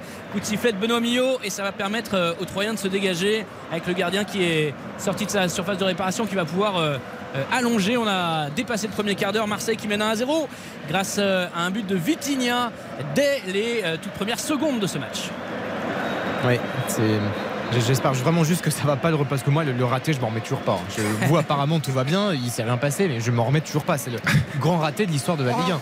ah non mais excusez-moi mais Attends, on fait comme si tout était normal depuis. J'adore ton insolence, la jeunesse, de l'insouciance et tout. Mais tu oublieras, le raté, par contre tu oublieras pas le premier but au Vélodrome de Vitinha en fait. C'est ça. D'ailleurs petite statistique. Ouais, parce est magnifique. Une minute et 25 secondes, c'est le but depuis le plus rapide de Marseille en Ligue 1 depuis celui inscrit par André Pierre Gignac au bout de 20 secondes. C'était en septembre 2014 contre Evian Tonon Gaillard. Donc c'était il y a un petit moment. 1 minute et 25 secondes le but de Vitina tout à l'heure. Oh. Énorme. Et je, crois que c'est pas Chavalrin qui a, je crois, l'un des buts les plus rapides de l'histoire en Ligue 2 un truc, je sais pas, de 2 minutes, 1 minute. Donc euh, voilà, on a des, on a des précoces aujourd'hui. On a des, des, je, ne vais pas dire le mot que je pense, mais on a des, des gens qui vont vite. Mais Chavalrin, c'était, Chavalrin, c'était avec, euh, avec Tour, non? C'est ça. C'était. Non? Ce que je pense à mon expression que je voulais dire. Oui, oui, moi, aussi, mais j'ai envie de l'oublier assez vite. Mais euh, bah, vous savez que sur cette même antenne avec les grosses têtes, vous dites des choses. c'est vrai. ça va. Je vois que la liberté d'expression est de mise et c'est très bien d'ailleurs. Il n'est pas encore 22h, les enfants sont pas couchés. L'Arcom nous De écoute. 16h à 18h, il Ouais. va coucher non plus. Non, mais surtout que c'est des vacances en plus. Là, c'est à Marseille, c'est des vacances. C'est le début des vacances. Oui, absolument, absolument. C'est vrai que j'ai vu pas mal de papas venir avec leurs, leurs enfants. Je voyais également sur Ouais. les réseaux sociaux. Attention, pas de blague. J'emmène mon fils pour la première fois au stade Vélodrome Ah. Parce que attention à cette récupération encore une fois. Bon ballon, Sanchez la frappe, ça s'envole au-dessus de la barre transversale de Gauthier. Il en mord son maillot. Euh, le, le Chilien qui est bandé euh, au bras droit, un peu à la, à la méthode de Karim Benzema.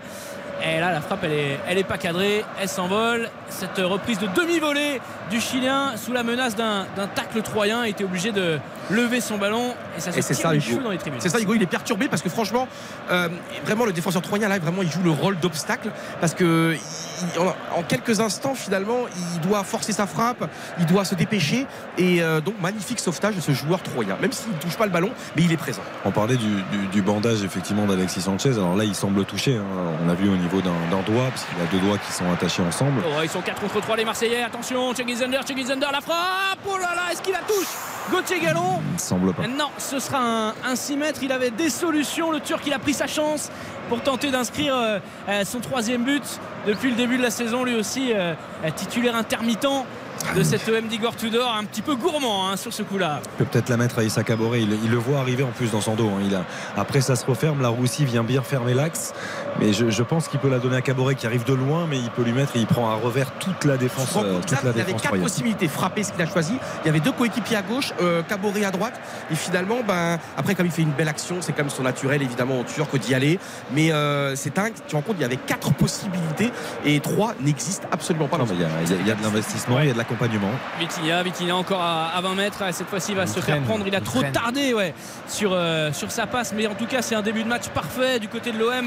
Autre, euh, euh, au-delà du, du but inscrit par, euh, par Vitinha. La frappe encore enroulée euh, de Cengiz Under.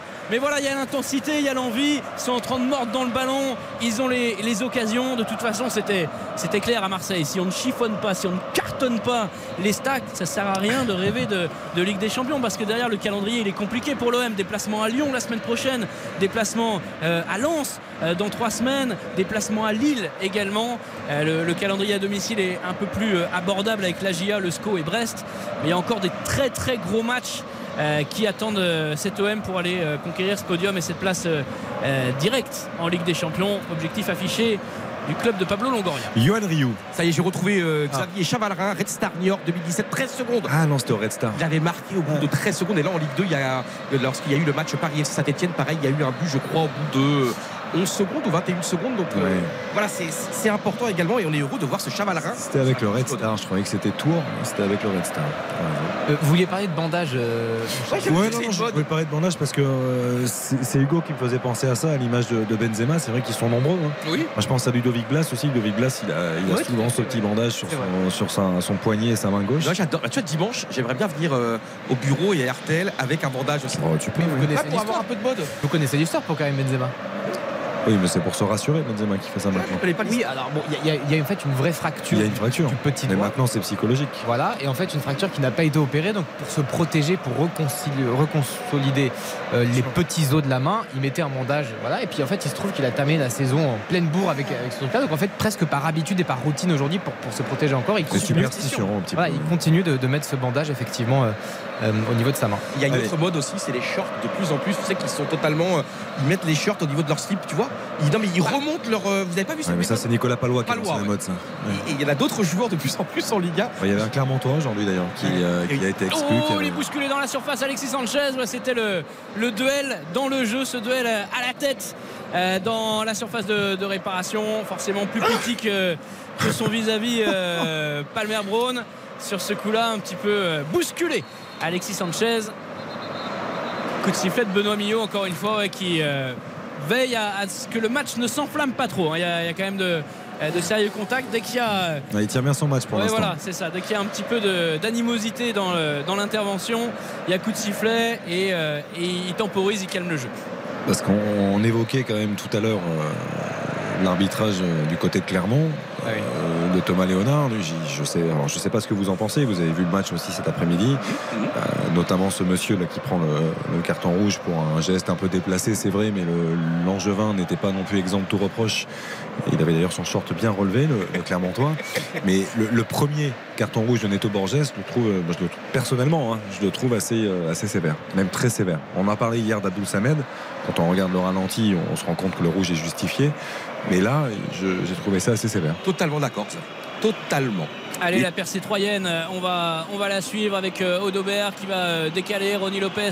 euh, désormais, ils sont euh, nombreux à s'être euh, projetés. Kwame, notamment, qui propose une solution dans euh, le couloir droit. On a du mal à, à se défaire du pressing euh, marseillais. Cette Coladinat qui attaque fort Oh sur ouais, Ronnie. Lopez et récupération derrière euh, Vitinha qui est lancé dans la profondeur euh, complètement euh, en train de mordre la ligne de touche côté gauche parfaitement. Joué, Il sert Alexis Sanchez. Alexis Sanchez dans la surface de réparation pour euh, la frappe enchaînée de Jordan Verretou qui avait remonté tout le terrain. Intervention de la défense troyenne. Superbe contre-attaque de l'Olympique de Marseille en, en 3 passes, 4 passes. Ils se sont euh, créé une, une nouvelle occasion de but. Ah, c'est terrible parce que j'aurais tellement voulu que ça aille au bout. Parce que ce que fait Kolasinac, tu as vu comment il presse haut, il y va, il le meurt, le gâteau de la défense centrale, il y va. Et après, donc tu vois, ça veut dire que tu as la grinta et après tu as la technique quand même, et tu as la rapidité, tu as la vitesse. Cette équipe marseillaise, elle était là. Moi, moi je l'adore, cette équipe marseillaise depuis le début, vous savez très bien. Elle est chatoyante, elle est chatoyeuse, elle nous fait des guilis dans les pieds. On est heureux avec. Et là, regarde, ça continue. Allez, Hugo Elle Continue, elle allait Urbain, quand même, euh, attention, ouais, au, centre venu de la gauche. C'est tenté le centre tir. Et Gauthier Gallon qui se, qui se détend. Ouais, il accompagne. ouais. Il y a cette euh, statistique qui est importante quand même pour euh, montrer pourquoi l'Olympique ou comment en tout cas l'Olympique de Marseille galérait ces derniers temps. Deux tirs cadrés sur les deux derniers matchs. Euh, enfin deux contre Montpellier et, et, euh, et deux contre, contre Lorient. Euh, voilà, ça, euh, c'était, c'était la première fois depuis le début de la saison que Marseille tirait si peu euh, au but. Voilà, tout s'était un petit peu éteint, tout s'était un petit peu délité, et notamment cet état d'esprit. Tu l'as dit, euh, Johan, faut retrouver l'identité Eh marseillaise ce soir. Nouveau corner euh, a- pour l'OM. Il a préféré assurer le coup, hein, Gauthier Gallon, parce que le, le centre était vraiment bien travaillé de la part de Jonathan Klaus et il savait pas trop où il se situait. Pour moi, ça pouvait rentrer de... ça pouvait y aller. hein. Oh, et ça visait directement dans la surface pour le centre de Close. Dégagement de la tête. Il y avait encore de l'idée dans cette combinaison euh, sur, euh, sur coup de pied arrêté. euh, signé Cengiz Under. Jonathan Klaus, récupération haute de la part de l'Olympique de Marseille. Cengiz Under, est-ce qu'il va tenter sur le pied droit? Ouais, le centre du pied droit. Dégagé de la tête. Récupération Rongier, des 18 mètres. Le crochet de Rongier. Il va tenter la frappe du gauche. Non Nouveau crochet du capitaine marseillais, un peu gourmand. Pourquoi et là, il s'est ouais, il s'est- bah, pied gauche. et il s'est, il s'est enfermé un petit peu euh, dans euh, l'entonnoir. Euh, Troyes, il y a un coup de sifflet, Là. nouveau coup de sifflet de Benoît. Oh mais là un professionnel Xav même s'il est pas euh, même si c'est pas son pied quand même un professionnel il y a quand même non mais il est pas si loin que ça il peut quand même tenter même si c'est pas son pied regarde il est vraiment à 10 mètres du but là Non, mais là, l'action, c'est le tacle de Kolasinac. Ça sort vite sur lui, mais le tac de Kolasinac, il est exceptionnel. C'est là où on voit que physiquement, il est bien. Bien sûr. Non, qu'il- il, jaillit, là, il gicle vraiment au dernier moment pour euh, prendre ce ballon. C'est le Moi, geste, il est fantastique. Ce genre de récupération très haute, c'est évidemment ce que réclame Igor Tudor et c'est ce que sait faire l'Olympique de Marseille et, et c'est formidable. Euh, par rapport à ce que disait Hugo, déjà deux tirs cadrés hein, dans cette rencontre. On joue depuis euh, 25 minutes à peine. Euh, 11 tirs au total, même 3 tirs cadrés d'ailleurs. Et 11 tirs du côté de Marseille, 74% de possession de balle. Là, pour l'instant, c'est un match plein euh, de, la, de la part de l'OM au bout de, de, de Ah bah là, 25 premières minutes. superbe soirée franchement là on est d'accord les copains là on vit très Non, belle c'est un bon soirée. Match. C'est un bon match, mais attention parce qu'il n'y a que 1-0. C'est toujours la même chose. C'est que, bah oui, c'est qu'il y, a- il y a cette domination qui existe. hein. Baptiste a raison d'insister dessus. Euh, Maintenant, il y, a, il y a simplement 1-0 et, et rien n'est fait, même si 3 est, est relativement inoffensif dans, dans ce match. 26e minute, on le rappelle, 1-0 pour l'Olympique de Marseille grâce au premier but en Ligue 1 signé Vitinha. On retourne au Vélodrome pour retrouver notre cher et tendre Hugo Hamelin. Igor Tendre, Tudor. tendre. est-ce qu'il est tendre? Oui, pas toujours tendre, mais pas toujours. Ce soir, ce soir, je serai. Euh, Igor Tudor qui est euh, dans sa surface technique. Le joli 1-2 encore pour euh, d'Alexis Sanchez. Ah, il est télescopé, pris en sandwich dans la surface de réparation. Est-ce que c'est Vitinha ou Cengiz Under? Cengiz Under, je crois, euh, sur euh, cette euh, balle en cloche de la part d'Alexis Sanchez. Forcément, satisfaction du côté du coach croate. Euh, de voir euh, son équipe euh, ainsi mordre dans le ballon. Nouvelle, nouveau dégagement raté de 3 et nouvelle touche haute à hauteur de la surface de réparation pour l'OM. Caboret pour Rongier qui tente de lui remettre. Ce sera une nouvelle touche puisque c'est pas Laroussi, mais c'est oui c'est Laroussi qui s'est interposé avec ses, ses tresses, ses dreadlocks. On va chercher des, solutions. Jordan Verretou pour euh, Issa Caboret. Jordan Verretou, l'international français, qui va aller longer la ligne pour le centre en bout de course. Il prend des risques parce que là, il se fait euh, hacher menu euh, par son vis-à-vis de la défense pour jouer le, geste jusqu'au bout. Ou la passe pour Galon. Dégagement du plat du pied pour le gardien. C'est encore perdu pour, les stacks. Mais Alexis Sanchez ne peut pas exploiter ce ballon 27e. Marseille toujours devant au tableau d'affichage grâce à une réalisation de Vitinha, l'international portugais espoir, dans les toutes premières minutes. Deuxième minute, euh, s'il a marqué à 1 minute 25. C'est la deuxième. C'est la deuxième. Dégagement de Gauthier Gallon. On vise directement Mama Baldé. Désormais, on ne s'est pas embarrassé euh, sur, sur ce coup-là. Ça va atterrir directement dans les pieds de Paul Lopez. Chancel Mbemba pour son match euh, de reprise. Lui qui était resté deux matchs sur le banc à cause d'une blessure ou d'une fatigue musculaire contractée euh, en sélection avec la République démocratique du, Congo. Et c'est reparti de l'autre côté avec euh, Jordan Verretou au four et au moulin euh, ce soir beaucoup euh, de courses. de la part du numéro 27 de l'Olympique de Marseille, Valentin Rongier qui va ouvrir pour Issa Caboret. Il faut bien contrôler ce ballon. Position de centre pour Issa Caboret. Le petit ballon au ras de la ligne, vraiment en direction du but. C'est dégagé en catastrophe dans le virage sud et ça fera un nouveau corner, peut-être le quatrième pour euh, l'OM depuis le début de ce match. Très bonne première demi-heure hein, d'Issa Caboret. Dans, dans l'investissement, dans le- la disponibilité. Je... pardon. Non mais le, le, le- le centre est pas très bon. La, la zone, la zone recherchée est intéressante. hein. Après techniquement, c'est vrai que le ballon saute un petit peu, mais je trouve qu'il est, il est concerné en tout cas dans cette première demi-heure. corner, je le sens bien. C'est parti, euh, pied euh, gauche, Cengiz Vous avez raison. Under. Il avait, c'est renvoyé immédiatement. Vous savez très bien que je suis enrhumé. Immédiatement. Ouais, donc vous sentez pas grand chose, c'est ça Et on a vu Samuel Gigot qui joue le garde du corps de Vitinha, qui se cache derrière Vitinha pour, euh, voilà, pour qu'un des deux puisse, euh, puisse jaillir facilement. Issa Caboret, on est Ça quand toujours même le corner le pire de l'histoire. dans les 30 derniers mètres euh, des Troyens. Vitinha, Vitinha dans la surface de réparation. Le petit centre pour Oui, euh, Samuel joué. Gigot qui est resté au- aux avant-postes et euh, c'est dégagé cette fois-ci proprement par les stacks. Ça va repartir fort sur euh, le côté euh, droit euh, avec euh, Kwame. Euh, Kwame qui va passer euh, derrière lui. On calme, on temporise euh, un petit peu. Ronnie Lopez est serré de près par euh, euh, Jordan Verretou. Euh, Yasser Laroussi. Laroussi pour le ballon pour Ronnie Lopez. Ah, c'est pas la même pointe de vitesse qu'à l'époque de, de l'ASM. Et c'est Chancel Mbemba, le demi-dieu congolais, puisque c'est son surnom au pays, qui peut tranquillement capter ce ballon. On rappelle que ce serait un 14e match sans victoire en Ligue 1 pour, euh, pour les stacks. Euh, une 11e défaite, il venait d'y avoir défaite euh, ce soir. 10 points de Et- retard sur Brest. Ouais, c'est- là, là, ça commence à faire ça commence à faire beaucoup malheureusement mais quand on regarde le, le classement ça commence à faire beaucoup pour Troyes ça commence à faire beaucoup pour Ajaccio pour Angers on le sait malheureusement depuis depuis un certain temps mais Et la lutte après Xav entre Strasbourg, Brest, Nantes, Auxerre, un des quatre Ah, devrait aller en enfer, ouais. ça sera terrible. En fait, Auxerre parce que Montpellier à 37 points euh, voilà semble plutôt tranquille avec la bonne série euh, Mais il y a coïncidé d'écart, d'Azaka. euh, Valentin. Rongier qui se projette, Valentin Rongier pour Vitinha, le petit Oh. 1-2 avec euh, Alexis Sanchez. C'est pas arrivé jusqu'au. Chilien, mais c'était euh, bien pensé. Sa bataille directement pour euh, la récupération et c'est fait par Valentin Rongier, le capitaine. le centre en cloche de Cheggy Zender, ouais, à proximité, ça visait le point de pénalty. très bonne anticipation d'Adil Rami Ah, oui. sur le sur l'action il a il a très bien lu la, la volonté du joueur Il marseillais il était limite, hein, il a tendu, il a Ouais, ouais. fait 30 écarts. Bah, il va moins vite qu'avant hein, euh, Ouais, c'était coup coup ça, mais t'as tout à fait raison. 37 ans, 37 Ah ans oui. Adil Rami, c'est fou. Champion du monde, qui va peut-être aller, aller jouer en Ligue 2. Vous savez qu'il y a un seul champion du monde 98 qui a euh, terminé sa carrière en Ligue 2. Ah, c'est qui? C'était. Attends, attends, attends, attends, on va essayer de trouver. Attends, attends, attends. Il a joué à l'AC Ajaccio, je crois, en Ligue 2. Attends, attends, attends, attends, attends. Euh, c'est pas Carambeu. Un champion du monde 98, ne dis pas. Ne dis pas. Attends, il était titulaire ou pas en 98 souvent euh, Non, il n'était pas titulaire. Attends, attends, attends, attends, attends, attends, attends. Il a joué. Attends, attends, attends, attends, attends. t'énerve pas oui on a C'est compris pas attend, on Candela, c'est pas. euh, Non, non, c'est pas Bogos Bogossian, non. Non, ne dis pas. Non, mais j'ai trop envie de savoir, les gars. Ah, moi, je attends, crois, je crois que je l'ai. attends, attends. Vas-y, Baptiste. C'est Bernard.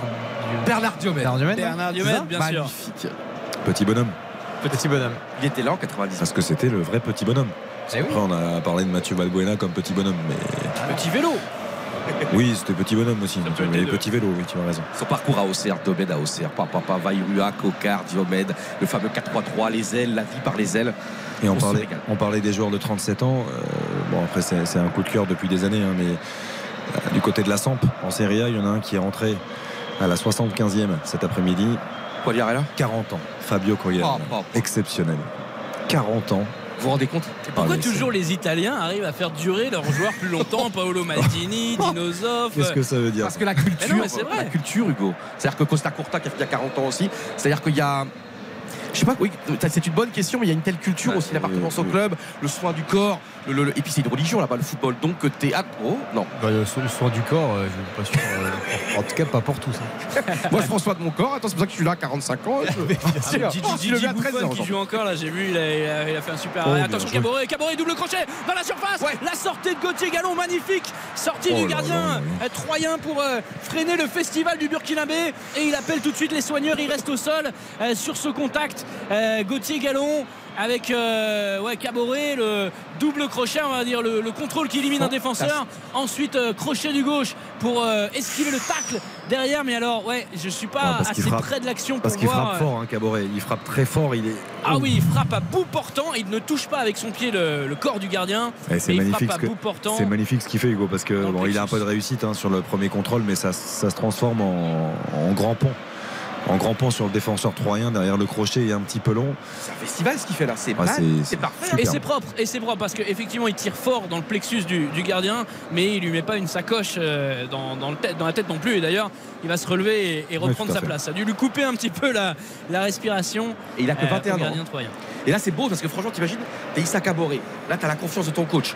Et t'imagines un peu ça, de prendre ses responsabilités, d'y aller, de donner, de redonner la confiance au coach. Et moi, franchement, première période absolument épatante. Parfois, comme tu dis, euh, Baptiste, oui, il manque un petit peu de justesse, mais qu'est-ce qu'il apporte Moi, je suis, cher, mais je suis, un peu dubitatif. Euh, C'est très bien, il faut, il faut du temps, mais je suis pas. Pourquoi euh, t'es dubitatif C'est dur quand même ce soir. Je, je trouve qu'il est, il est là quand même. hein. euh, Qu'est-ce qui te manque Qu'est-ce qui te manque selon toi Non mais on n'a pas parlé d'Alex. Non mais t'es- c'est quand même incroyable. On n'a pas parlé de, la comparaison avec euh, Cafu ou Trent Alexander-Arnold, qui d'ailleurs a perdu de sa superbe, hein, soit dit en passant depuis. Oui, effectivement. mais Xav, le problème, c'est que Baptiste, il refuse le bonheur. C'est mon expression favorite, mais Baptiste, euh, Xav, euh, non, comment tu t'appelles Xav. Baptiste. Oh là là là. Baptiste, j'ai Quel 49 festival. Baptiste, tu refuses le bonheur, Baptiste. Pourquoi t'es, tu, tu te propages, tu te propulses déjà dans les, dans les je refuse pas ce bonheur. Je dis Oh, que le bon ballon en profondeur sur le côté. Ça va être euh, crocheté le passement de jambe pour le centre derrière la tête d'Adil Rami pour envoyer le danger pas très loin. Euh, le ballon pour euh, Cengiz Under arrêté. La frappe de Cengiz Under sur ce ballon passé par Valentin Rongier. Ce sera corner derrière. Est-ce que ça a été touché au départ de la frappe de Cengiz Under? Il est, il est vraiment arrêté. hein. Il fait même la, la petite feinte. Ouais, c'est détourné d'une, euh, du talon Légèrement touché. ouais. euh, du, défenseur, un peu à la Ronaldinho face euh, à Chelsea. Sauf que lui, il avait, euh, il avait marqué son but avec son Oui. petit pointu euh, face à Carvalho, si je me rappelle bien. On a, on a des références ce soir qui sont peut-être un petit peu trop élevées par rapport au, au matériel sur le terrain. C'est toujours la question, c'est-à-dire que pour avoir la référence, il faut que ce soit quelque chose de connu. Oui, c'est vrai. Euh, que, que tout le monde connaisse. Si je te dis que c'est un, il a fait la même chose qu'un numéro 10 de, de Ligue 2, forcément, Ah bah oui. on va moins se situer. On va moins situer. C'est- pour que vous ayez l'image, euh, l'image, l'image du geste en tête. Euh, les Troyens, enfin, dans la moitié de terrain marseillaise, sont largement dominés. La petite euh, touche euh, avec euh, Ronnie Lopez qui va pouvoir transmettre à Kwame en deux temps. On va repasser par Adil Rami. Derrière, on va faire le tour de ce bloc marseillais qui s'est bah, qui s'est un petit peu refermé, qui forcément attend désormais un petit peu. Et c'est là que Alexis Sanchez a aussi son importance. C'est parce que il, il donne tout, même, euh, même en défense, même sur le pressing. Bon ballon euh, au niveau du poteau de corner pour euh, les Troyens. Ronnie Lopez euh, pris par Valentin Rongier. C'est très propre. Euh, de la part du capitaine marseillais qui va pouvoir euh, dégager pas très loin euh, facilement récupéré par les joueurs de l'Estac le pétard dans le virage nord et Adil Rami qui est à la baguette qui demande des solutions à ses collègues. La passe en profondeur. Pour. Mama Baldé elle sera beaucoup trop profonde 1-0 toujours pour Marseille 36e minute on est entré dans les 10 dernières minutes de cette première période Du coup, si vous le permettez, messieurs, dames, on va observer une courte pause, quelques secondes, et on revient ici au Vélodrome pour suivre la fin de cette première période entre l'Olympique de Marseille et l'Estac. 37e minute, comme le disait Hugo. 1-0 pour les Marseillais grâce au premier but de Vitinha en Ligue 1. Restez avec nous sur RTL. RTL Foot. RTL Foot. Xavier Domergue. Nous sommes ensemble jusqu'à 23h, toujours en compagnie de Johan Rio, Baptiste Durieux et Hugo Hamelin du côté du, stade Vélodrome. 38e minute de jeu. L'Olympique de Marseille qui mène 1 à 0 grâce à Vitinha, sa première réalisation en Ligue 1. Ah, la très belle ouverture pour Alexis Sanchez, le contrôle de la cuisse. Il est bon aussi, mais euh, Adil Rami intervient. Il va se relever le Chilien. Non, c'était euh, Jonathan Klaus euh, sur cette action. Petite béquille pour le champion du monde 2018 euh, sur ce choc avec Jonathan Klaus qui retient pas son geste. Hein. Ouais, ça mériterait peut-être une petite biscotte. Je crois qu'il n'y a pas eu de carton encore sorti par Benoît Millot qui est l'arbitre qui officiera d'ailleurs pour la finale de la Coupe de France Exactement. entre Nantes et Toulouse le 29 avril au, au Stade de France. Ballon donc euh, pour un dégagement. Je, vous, je vous coupe Hugo parce que euh, Johan Rayeux est en train de lever la main comme à l'école, donc je, je, vous coupe Johan. Non mais j'ai envie de savoir, vous savez très bien mon amour absolu de la nostalgie et de la mélancolie. Et vous vous souvenez de 3 quand 3 était quasiment un grand d'Europe Et vous vous souvenez de ce 4 à 4 à Newcastle à Sam James Park en finale de la Coupe Intertoto Et donc 3 s'était qualifié pour la, pour la Coupe de l'UEFA. Vous vous souvenez ce match avec du Gousset extraordinaire, Samuel Boutal, ouais. Jérôme Rotten, Alain Perrin face à une immense équipe de, de, de, de Newcastle. Et donc pour vous dire que 3 nous a aussi donné des frissons européens. Il n'y avait pas Blaise Matuidi là?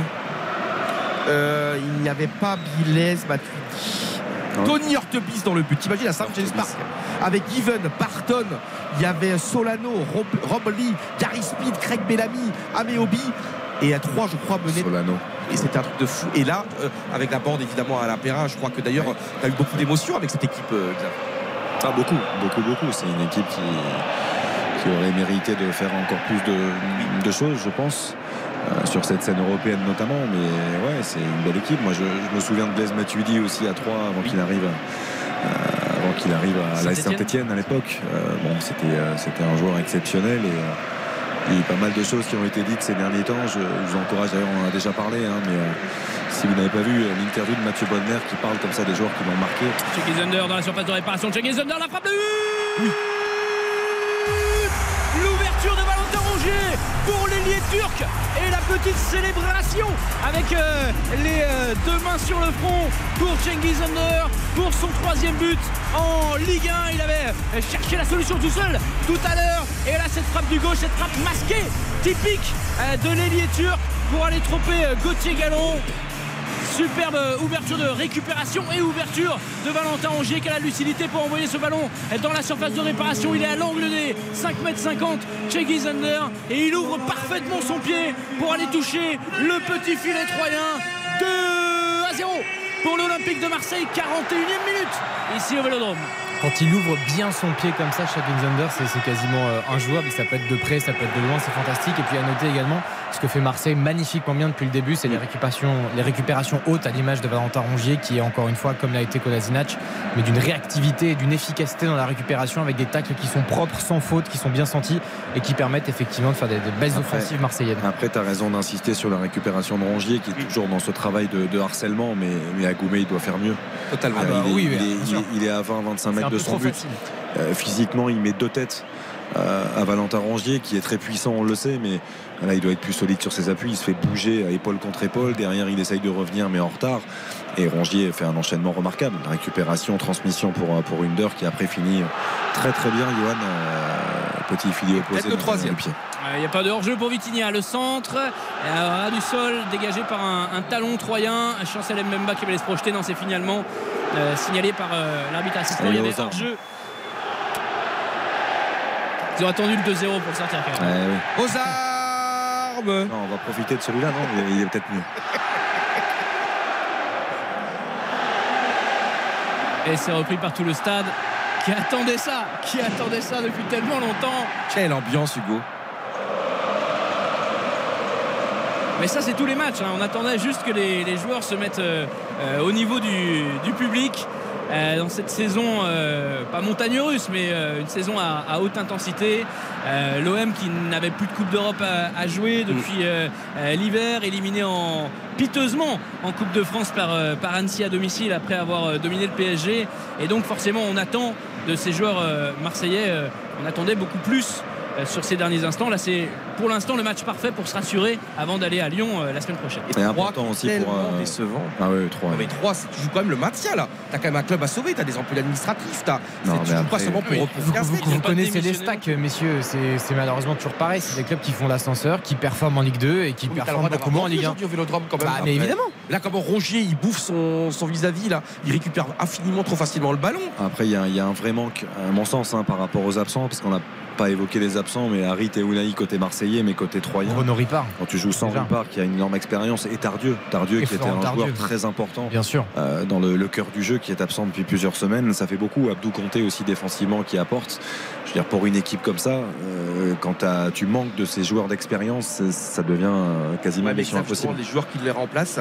Euh, il y a Oui, un non, mais t'as raison. supplément d'âme. Et là, alors après, on passe une super soirée. hein, vraiment, c'est du. Je, franchement, je passe une formidable première mi-temps. Il y a 2-0, il y a 10 000 occasions.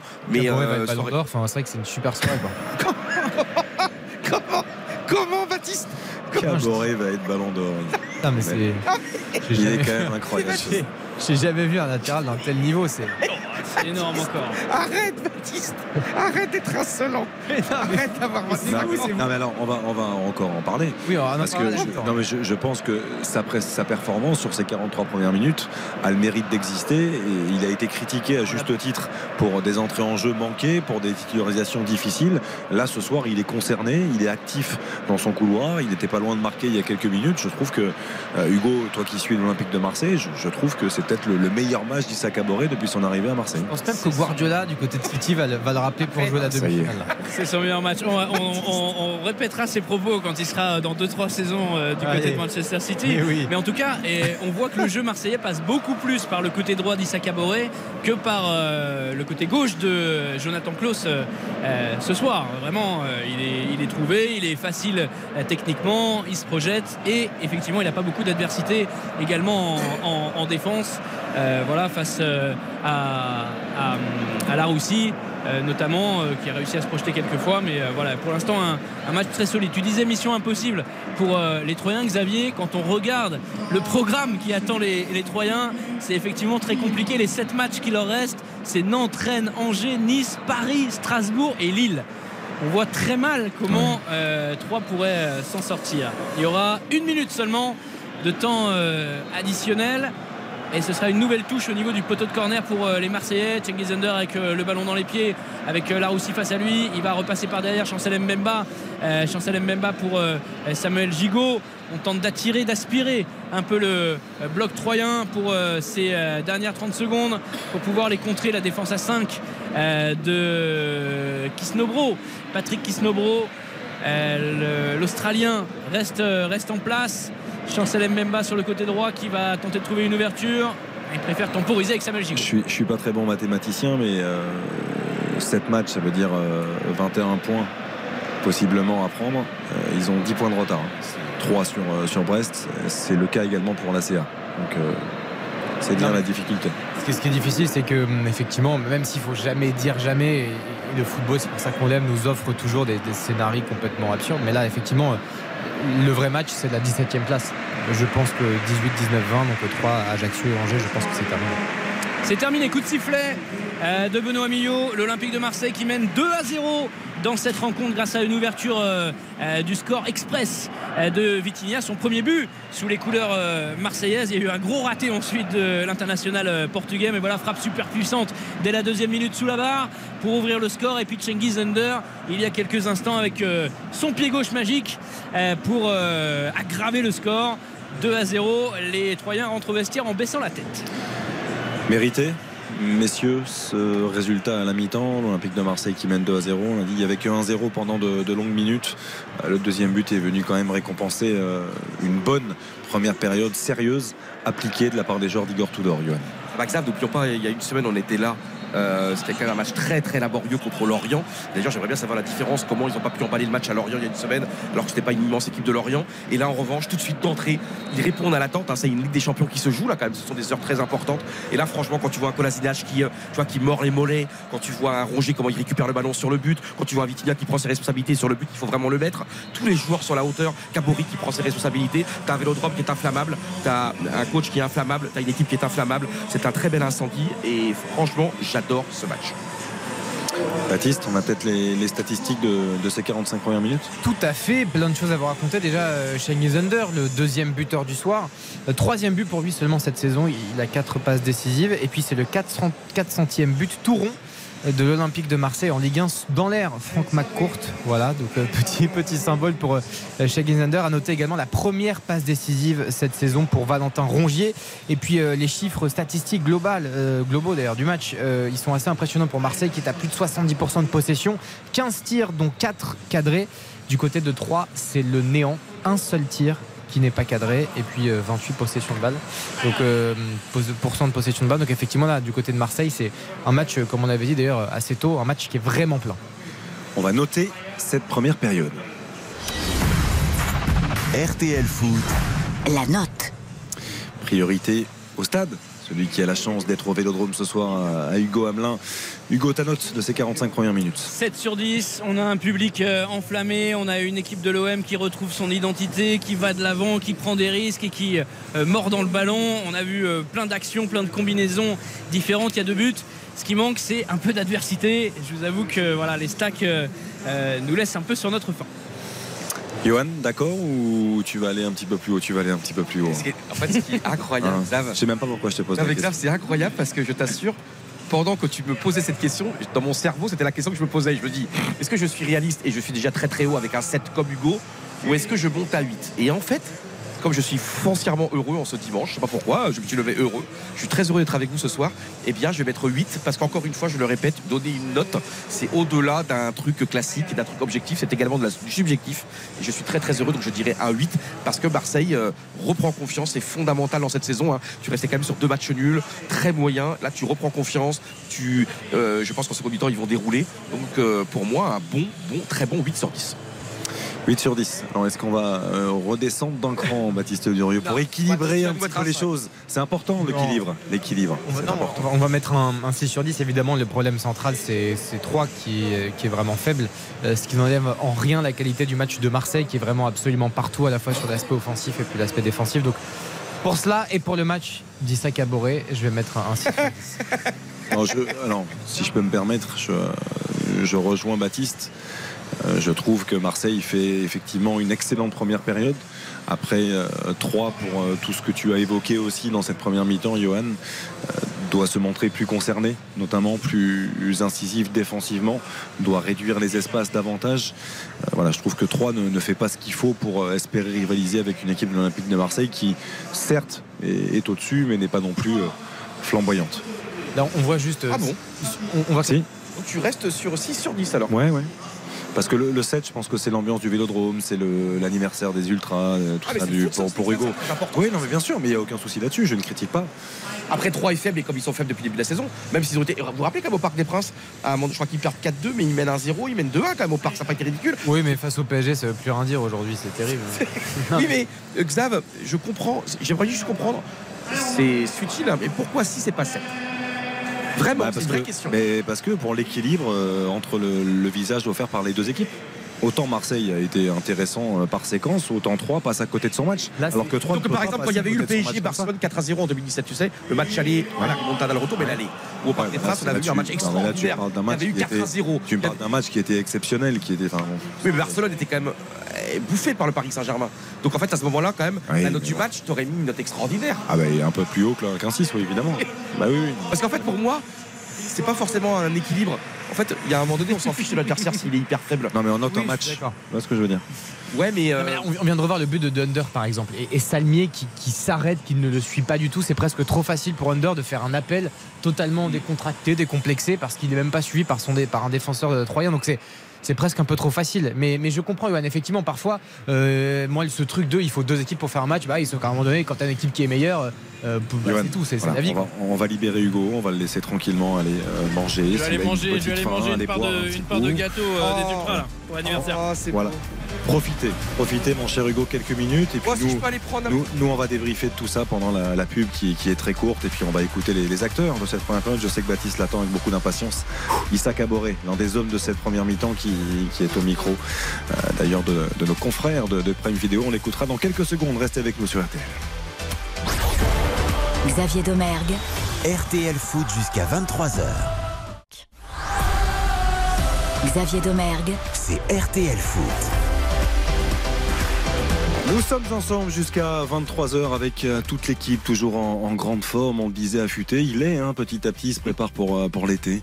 Euh, Johan Rio est toujours là. Baptiste Durieux également. Hugo Hamelin du côté du vélodrome que l'on retrouvera dans, dans quelques secondes. On va en évoquer les réactions au, terme de ces 45 premières minutes. On va écouter Issa Caboret qui a été très actif dans son couloir droit pour sa titularisation ce soir de la part d'Igor Tudor. Issa Caboret qui répond à nos confrères de Prime Vidéo. On a fait euh, une bonne première partie et on va rester concentré et puis continuer la deuxième partie comme ça. Voilà. Simple, efficace. Aussi, aussi brillant que sa première période. non, je plaisante. Non, mais franchement, c'est vrai qu'il est, il est généreux. Après, heureusement, hein, il faut qu'il profite de cette titularisation-là. Il s'est caboré de cette opportunité-là. Et effectivement, dans l'attitude, en tout cas, il est, il est irréprochable et il a aussi récupéré pas mal de, de ballons à l'image de ses partenaires. Donc, euh, c'est un bon match. N'oublions pas qu'il avait été très très bon Caboret en Coupe d'Afrique des Nations. hein.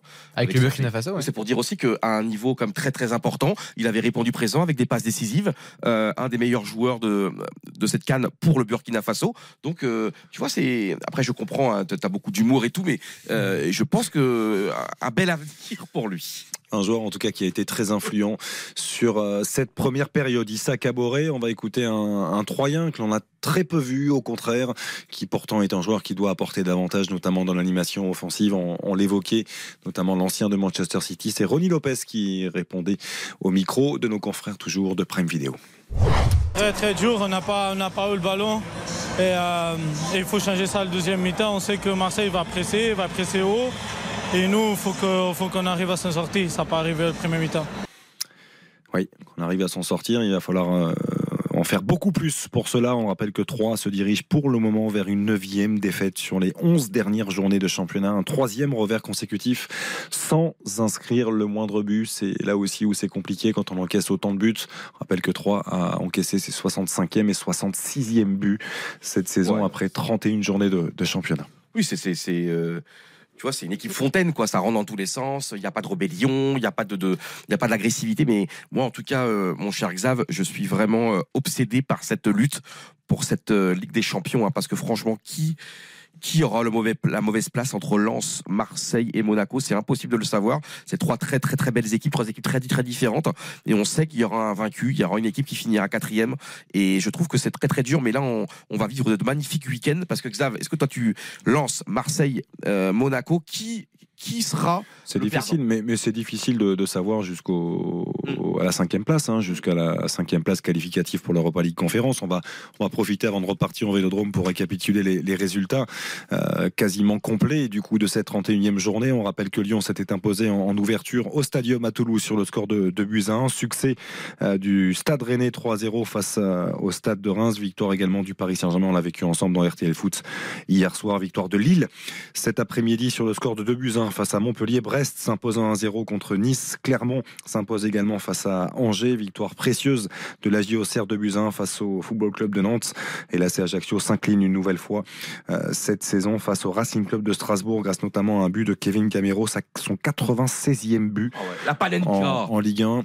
Palenka parfaitement maîtrisé effectivement sur euh, sur penalty, puis la victoire, on, l'évoquait euh, lors de la, présentation de ce Marseille 3 de Monaco face à Lorient 3 buts à 1. On rappelle que Monaco sera en déplacement à Bollard, effectivement, le week-end prochain du coup au classement. Johan, tu parlais de cette course à la Ligue des Champions. Pour, pour le moment, avec ce score de 2 à 0 à la mi-temps, l'Olympique de Marseille reprend cette deuxième place avec un point d'avance sur Lens. Des Lensois qui comptent deux longueurs d'avance sur Monaco avant de retrouver à Bollard les Monégasques le week-end prochain. Lance Monaco 21h. Mais les copains, vous allez vous régaler samedi avec Karine Galli, hein, avec Eric Silvestro. Ça va être là. Tu rencontres une deuxième finale Le pour. Lens. Ça, non, mais c'est. Oh là, j'ai envie de vous rejoindre quasiment. Parce que franchement, ah, et Lens aura tellement envie de se, de se, comment dire, de se retrouver. Parce que hier, franchement, jusqu'à l'expulsion, quand même, il n'y a qu'une seule équipe sur le terrain. hein. Lens, c'est énorme hein, jusqu'à l'expulsion. Et après, n'oublions pas qu'à 3-1, moi, j'ai très honnêtement, je pensais qu'il y allait de nouveau avoir un désastre parisien. Parce qu'ils ont les occasions pour revenir à Nous 3-2. aussi. hein. Nous aussi, effectivement.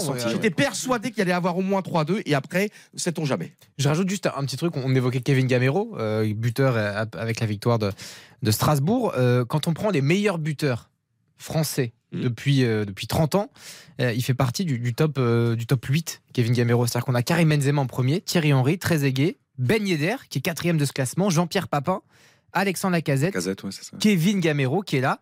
Et puis c'est Antoine Griezmann qui, qui, ferme, qui ferme la marche. C'est absolument exceptionnel. On se rend pas compte parfois du, du, du joueur qu'il est, Kevin Gamero. Et les, buteurs, les, les, buteurs, ont tous été au rendez-vous quand même aussi ce week-end, hein, parce qu'on évoquait Alexandre Lacazette, ben euh, buteur en ouverture, euh, Ben Yedder de passe décisive, Jonathan David a marqué, également revenu à, à hauteur de, de, Kylian Mbappé, qui lui aussi avait su faire la différence face, face au Racing Club de Lens hier, Johan. Non mais Kevin Gamero, juste, euh, et comme tu dis, c'est vraiment sous-côté, mais c'est trois euh, ces trois ligues repas. Non, mais il y a un moment donné, il faut remettre ah oui, bien sûr. C'est juste énormissime, Kevin Gamero. Et c'est comme c'est quelqu'un peut-être qui s'est refusé à être un footballeur, un footballeur peut-être Instagramisé ou de ne pas entrer dans les un petit peu dans les codes d'aujourd'hui? Mais euh, c'est juste immense, Gamero. Et puis c'est encore une fois ce que j'adore, c'est pas le plus costaud, c'est pas le plus rapide, mais c'est un joueur, tu vois, intelligent, fin et qui a sur-maximisé son potentiel. Et franchement, même l'Atlético de Madrid, hein, ça n'a pas été un immense succès, mais il a joué à l'Atlético de Madrid. Il a joué à, il a joué des immenses matchs, il a joué des finales de Coupe d'Europe. C'est un formidable joueur et de voir aujourd'hui dans un match décisif de faire cette panenka à ce moment-là de la saison, c'est magnifique. On a parlé du classement jusqu'à Monaco, du coup quatrième avec 61 points. Cinquième place occupée par le, le LOSC, 55 points, qui compte deux unités euh, de plus que le, Stade Rennais. Lyon est toujours dans le coup, hein, 50 points. Ils sont à 5 longueurs simplement, 5 longueurs de cette cinquième place qui serait synonyme de qualification pour l'Europa League Conférence. Et dans le bas de tableau, on l'évoquait, beaucoup d'enseignements également à tirer de, cet après-midi, de ce match-là aussi. La défaite de 3 qui est en train de se, profiler, 3 qui ne compte que 21 points, qui est donc à 10 longueurs de Brest, 16e et premier non relégable, tout comme la C Ajaccio, 21 points également. Ça va batailler, on l'évoquait un petit peu au cours de la première période jusqu'à Auxerre qui occupe la 14e place malgré ses trois victoires consécutives. Ils sont toujours concernés, les Auxerrois, par le, le maintien. Et là, Xav, on a parlé le samedi prochain extraordinaire entre Lens et Monaco. Mais dimanche soir, à la même heure, on va avoir le droit à un Noël contre Marseille. Ça, ça va être énorme aussi. Hein. Et je pense que les, les, les, Lyonnais vont vouloir enquiquiner les Marseillais. Le choc des Olympiques. Ouais, et puis surtout, là, il y a une dynamique qui est très positive du, du côté de Lyon. Trois succès consécutifs en Ligue 1, euh, ce qui fut un temps était les standards lyonnais très largement, mais ce qui aujourd'hui est quand même une performance assez notable. Et puis, euh, oui, c'est toujours des matchs extraordinaires. Et puis là, ça va être une vraie opposition. Je pense que Marseille est un peu en train de reprendre confiance avec des objectifs vraiment assumés de deuxième place. Et du côté de Lyon, grande dynamique. L'habitude aussi de faire des gros matchs, notamment au stade Vélodrome. Euh, ils avaient gagné 3-0 par exemple la saison passée. Et ils avaient perdu face à Metz d'ailleurs le week-end d'après, on s'en souvient. Mais, et... début de ma... mais Lyon, j'arrive pas moi. Pour, euh, ouais, mais ah non, non, plus. Moi. Non, mais Johan, rappelons quand même que Lyon, face à Toulouse, a signé un, un septième match sans défaite en, en, Ligue 1, vaincu depuis deux mois. C'était le 17 février. Une défaite à Auxerre, on s'en souvient, qui est d'ailleurs la seule sur les 12 dernières journées de championnat. Alors il y a eu beaucoup de matchs nuls, c'était là aussi où il y avait ce, ce, petit souci pour espérer remonter plus rapidement au classement.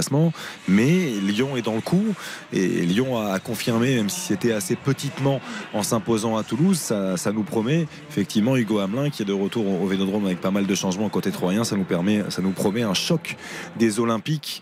Euh, assez extraordinaire, on l'espère en tout cas euh, le week-end prochain sur RTL. Ouais, sur RTL. L'OL a été tellement faible, tu as une demi-finale de Coupe de France contre, contre Nantes, mais tu n'avais pas l'impression que c'était une équipe qui jouait sa peau. J'ai trouvé ça extrêmement décevant. Alors vous avez raison, évidemment ça va beaucoup mieux, il faut le souligner, mais franchement ce match de Coupe de France, comment Nantes a bouffé dans l'intensité les Lyonnais, c'était assez pathétique pour Lyon. Hugo, euh, la deuxième période qui va reprendre du côté du Vélodrome, on le rappelle 2 à 0 pour l'Olympique de Marseille face à l'Estac. Clôture de ce 31e chapitre de la saison. Vitinha et Under sont euh, les buteurs. L'OM qui, grâce à cette demi-victoire pour l'instant, hein, si euh, le score devait en rester là en tout cas, qui dépasserait le RC Lens d'une petite unité pour redevenir le dauphin du PSG. Ça va nous donner vraiment une fin de saison haletante en haut du classement. C'est parti pour cette deuxième période avec le coup d'envoi donné par les Troyens. Euh, je n'ai pas vu de changement euh, à Porozzo, et, Porozzo est entré du côté de, de l'Estac. On l'a. Qui, rend, qui remplace Palmer Brown. On l'a aperçu. Avec ce premier ballon dans la surface de réparation troyenne. Et euh, les Marseillais qui vont récupérer une, une touche offensive pour Jonathan Klaus à hauteur des 18 mètres, le petit 1-2 avec Jordan Verretou, Jonathan Klaus Verretou, encore une fois Valentin Rongier, petit jeu en triangle euh, de la part des Marseillais, Kolasinac, ouais c'est bien huilé euh, tout ça, mais il est taclé, Alexis Sanchez ouais, en difficulté quand même dans cette position de numéro 10, en tout cas il est serré de très près, il y a beaucoup d'impact euh, dans le milieu de terrain troyen et on ne lui laisse pas un demi-centimètre au Chilien pour s'exprimer.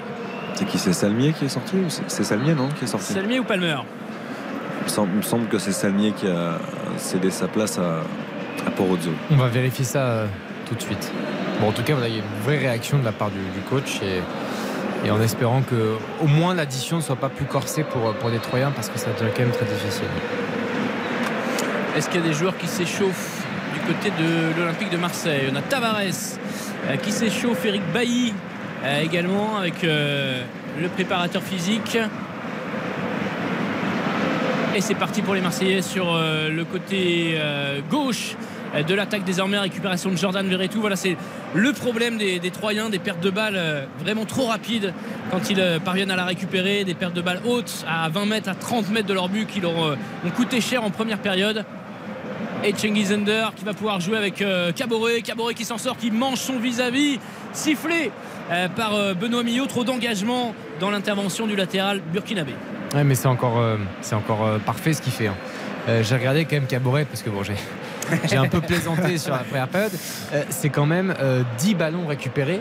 Euh, Issa Caboret, c'est des stats à la N'Golo Kanté des, des grands soirs.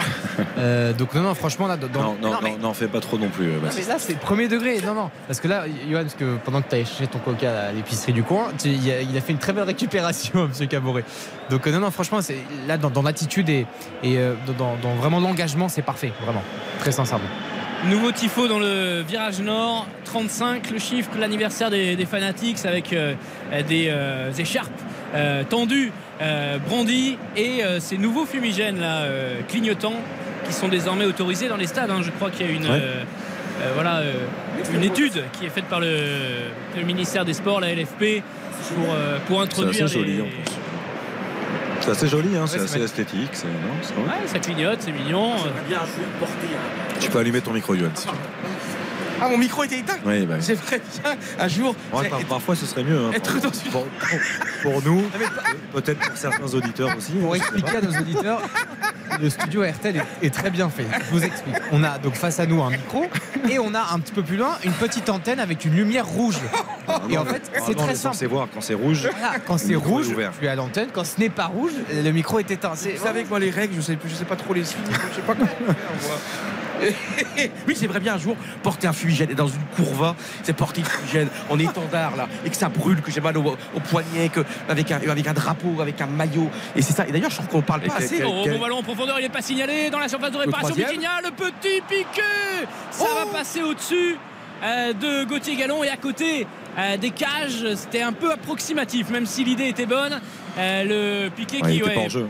Pas loin de finir en, en Il, touche. il est- il était pas hors jeu. Il, l'alignement. il me semble, euh, il me semble qu'il est couvert. hein. Il est, il est- il est complètement couvert parce que l'alignement Borozzo le couvre. De Borozzo, il est absolument euh, terrible. Non, mais il rate complètement. son Ouais. Qui, qui a bien remplacé euh, Johan Salmier d'ailleurs. C'est ça. hein. Ouais, ouais. J'ai pas envie de le tailler, franchement, parce que c'est très important. Il a ouvert son compteur, c'est le plus important. Mais là, franchement, il doit faire beaucoup mieux. Et là, on peut dire qu'il rate complètement ce geste technique. Il veut faire un extérieur et le ballon qui bah, se dérobe, qui part. Yo, on C'est parle, une occasion énorme, Xavier. on, on parle beaucoup et Michel Platini l'évoquait particulièrement. Il parlait de l'importance du contrôle, de l'importance de la conduite de balle. Là, dès le début, c'est pas bon. Mm. La, la conduite de balle n'est pas bonne et il positionne son pied euh, pas du tout dans le bon angle comme il le faut et du coup le piqué est complètement raté. Enfin le piqué est réussi mais en tout cas il prend pas du tout la direction du quart. Ouais, et on peut se poser quelques questions en tout cas sur euh, la qualité technique. On pensait que ce premier but de Vitinha allait complètement euh, le débloquer, que ça allait venir comme du ketchup tout d'un coup. Je me rappelle plus quel attaquant avait dit ça. Voilà, les, les buts c'est comme le ketchup, quand ça arrive, ça, ça vient tout d'un coup. Il a quand même eu deux gros ratés. Il aurait pu signer un triplé en 50 minutes, euh, le portugais. Mais là, il s'est euh, il s'est manqué deux fois. Moi, j'ai plutôt l'image de la béchamel. Tu sais, c'est bon, ça. Oh là là là là. C'est la béchamel quand on fait un bon repas comme ça. Ça, ça explose. C'est la vie, quoi. Mais non, le ketchup, il y a, y a- il y a le principe de la pression sur la bouteille. La béchamel, il n'y a pas de pression, il n'y a pas de bouteille. Ouais, mais ça, De quoi tu me parles, Johan? La béchamel, ça vient tout d'un coup. chez moi, oui. Je, je regardais parce que j'avais un doute, c'est Cristiano Ronaldo qui avait dit ça. Ah, exact, je me rappelais plus. Je croyais que c'était plutôt de la Ligue 1. J'adore. Euh, ouais, Jonathan Klaus, il s'en est bien sorti sur sa touche. Ça va être récupéré par Valentin Rongier, entrée de la surface de réparation pour Vitinha au milieu de deux défenseurs qui peut retransmettre vers le capitaine Marseille. Il y a un gros nuage, un gros nuage de fumée qui n'est pas euh, euh, issu de ces fameux fumigènes autorisés. D'ailleurs, dans le processus de la- dans le, voilà, dans le processus de la LFP, c'est une personne désignée qui doit s'occuper des fumigènes. Donc, Johan, ce sera peut-être pas pour, euh, ce sera peut-être pas pour cette fois-ci. En tout cas, il faudra que tu fasses une petite formation avant de dégainer ton fumigène dans la courba. Euh, long dégagement des Marseillais. Alors là, on voit plus trop les joueurs. Euh, ça va arriver à entrée de la surface de réparation. Caboret qui poursuit son effort. Le bloc marseillais, récupération haute. Encore une fois, Caboret au point de pénalty. Le contrôle, il est manqué du Burkinabé. Mais le ballon est toujours dans les pieds des ciels et blancs. Jonathan Klaus pour la frappe enroulée. Détourné une première fois. Nouvelle frappe de Valentin Rongier ou de Jordan Verretou. Valentin Rongier, je crois, Rongier, ouais. sur son pied droit. Et c'est renvoyé euh, un peu comme ils peuvent par les défenseurs troyens. Belle séquence. Euh, c'est vraiment Cristiano Ronaldo qui a dit ça ou c'est Oui, non, c'est vrai. Ah non, non, je plaisante pas. ouais. Cristiano qui est l'archétype de. J'avais un doute, mais euh, c'est lui. de ketchup. Ouais. Ouais, c'est form- Le foot est formidable. Ça fait un moment. hein. Ouais. Quand ça jaillit comme ça. Pour, pour Christi- pour Cristiano, en tout cas, ça, ça fonctionnait plutôt pas mal. Caboret, le double crochet encore une fois. Et pour le centre derrière, il se manque complètement. Le défenseur pour, pour Ozzo, là, qui est, qui est rentré justement. Il n'y a personne derrière pour euh, reprendre euh, au second poteau. Mais Marseille qui insiste dans ce pressing haut avec euh, Sanchez en position de centreur pour Ozzo qui le bloque. Mais le Chilien qui le contourne, qui récupère encore une fois ce ballon, même s'il est poussé au sol, coup de sifflet de Benoît Millot. Ouais, vraiment, il se fait rentrer dedans. Ce soir, euh, Alexis Sanchez, rien ne lui est épargné euh, au Chilien, mais ça va donner un très bon coup franc euh, sur le côté gauche de la surface de réparation pour les joueurs d'Igor euh, Tudor. Et c'est Jordan Verretou qui a déjà la sphère dans la main. Et le défenseur troyen, non mais c'est pas possible ça. Non, mais il- cher, cher auditeur, hein, si vous êtes dans votre voiture là, garez-vous là, allez sur la sur la autoroute parce que vous- sinon vous allez vous allez pas y croire quoi. C'est on Ouais, joue le il- maintien quand même. Et là le ballon mais il fait n'importe quoi. Il veut met faire une aile de pigeon, en fait, et il rate complètement son geste. à 3 mètres du but, c'est un miracle qui est pas but là encore. hein. Après, le travail de Caboret au départ, c'est remarquable parce qu'il a quand même un client face à lui. La Roussie, ils se connaissent parfaitement les deux pour avoir été partenaires quand même la saison dernière. Et la Roussie va vite. hein. Et là, il lui fait intérieur-extérieur. Il part sur le, sur, il le déborde. C'est superbe. La feinte de Jordan Verretou Ouais, pour laisser finalement ouais, le ballon à Under pour le centre intérieur pied gauche. Point de pénalty, la tête Ça s'envole au-dessus de la barre. C'était Vitinha, encore une fois, premier poteau pour placer un coup de casque. On voit qu'il a.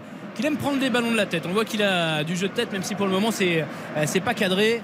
Mais c'est un exercice qu'il euh, affectionne. Euh, Les Troyens à la relance avec Kwame.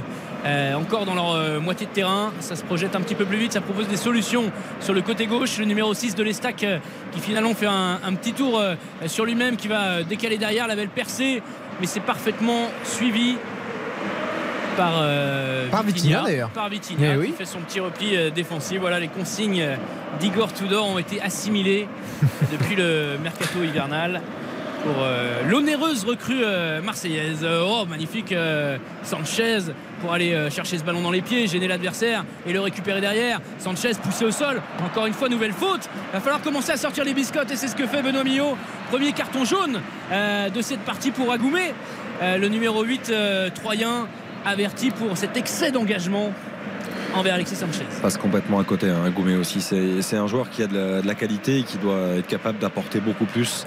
Euh, jeune joueur aussi, hein, euh, qui, je sais pas, je pense qu'il appartient toujours à l'Inter. Je sais pas si euh, il venait en tout cas de, de l'Inter. Il a été prêté à, à l'Estac. Il avait été prêté notamment à, à Brest, euh, formé à, à Sochaux. C'était un joueur au gros potentiel, mais Ah, il se il a, il du mal à confirmer. Et toujours prêté effectivement par, par l'Inter Milan. Une petite indication euh, peut-être pour la composition d'équipe d'Igor Tudor qui s'est privé de Gendouzi, ça c'est assez habituel, mais de Malinowski euh, également qui est euh, à l'échauffement en ce moment. Ces deux joueurs sont sous le coup d'une suspension en cas de nouveau carton jaune. On sait que Malinowski, même s'il est plus offensif que Gendouzi, il en récolte aussi euh, assez souvent. Euh, L'Ukrainien, c'est d'ailleurs pour ça qu'il est sous la menace, la reprise, la papinade euh, de Vitinha, euh, une espèce de retournée acrobatique dans la surface de réparation. Ça va passer largement à côté. Et donc forcément, vu les échéances qu'attendent l'Olympique de Marseille et notamment le déplacement en terre lyonnaise, il vaudrait mieux avoir toutes les forces disponibles pour la bataille. 56e minute ici au stade Vélodrome, dans un stade Vélodrome en fumée, toujours 2 à 0 pour Marseille face à l'Estac. On voit quand même bien hein, que, que Vitinha, comme tu le disais, Johan, et tu as bien raison d'insister sur ça, c'est vraiment un attaquant et un avant-centre d'instinct. C'est-à-dire que quand, quand il n'a pas besoin de trop réfléchir, quand il y a un ballon qui arrive, il a une qualité de frappe, il peut, de manière soudaine, il peut réaliser de, de très beaux gestes. Là, on a vu, le, il tente la retournée acrobatique, c'était le geste qui, euh, je, trouve, qui, qui était euh, le plus, attends, l'adéquation avec le ballon qu'il allait recevoir. C'est un joueur qui a des qualités, mais qui ne doit pas trop réfléchir comme beaucoup. Tu sais, c'est le, le, papa du tout début, euh, Bruges, ou alors à l'Olympique de Marseille au tout début, ouais. où euh, il tirait énormément. Rappelez-vous ce match incroyable de Coupe du Monde en 86, papa contre le Canada, il rate 50 000 occasions. Euh, mais je trouve justement c'est intéressant d'avoir un joueur, bah oui, bah, tu, qui n'a pas à réfléchir, qui même là tout à l'heure quand il fait son extérieur du pied là devant le gardien, il rate une occasion immanquable. Limite, il a trop de temps pour réfléchir. Limite, il s'embourre lui-même le cerveau. Qu'est-ce que je vais faire? Comment je mets le pied? Effectivement, c'est lui. Il doit y aller. Badaboum, boum, boum. Vous vous rappelez comme Mariano Diaz il y a quelques années avec Lyon où il fait une saison incroyable, il tirait dans tous les sens, ça, ça plaçait. Mais moi, je crois vachement en lui euh, parce qu'il demande beaucoup le ballon, il n'est pas avare d'efforts. Alors, c'est pas une extraordinaire technicité, mais euh, franchement, il me fait envie ce joueur.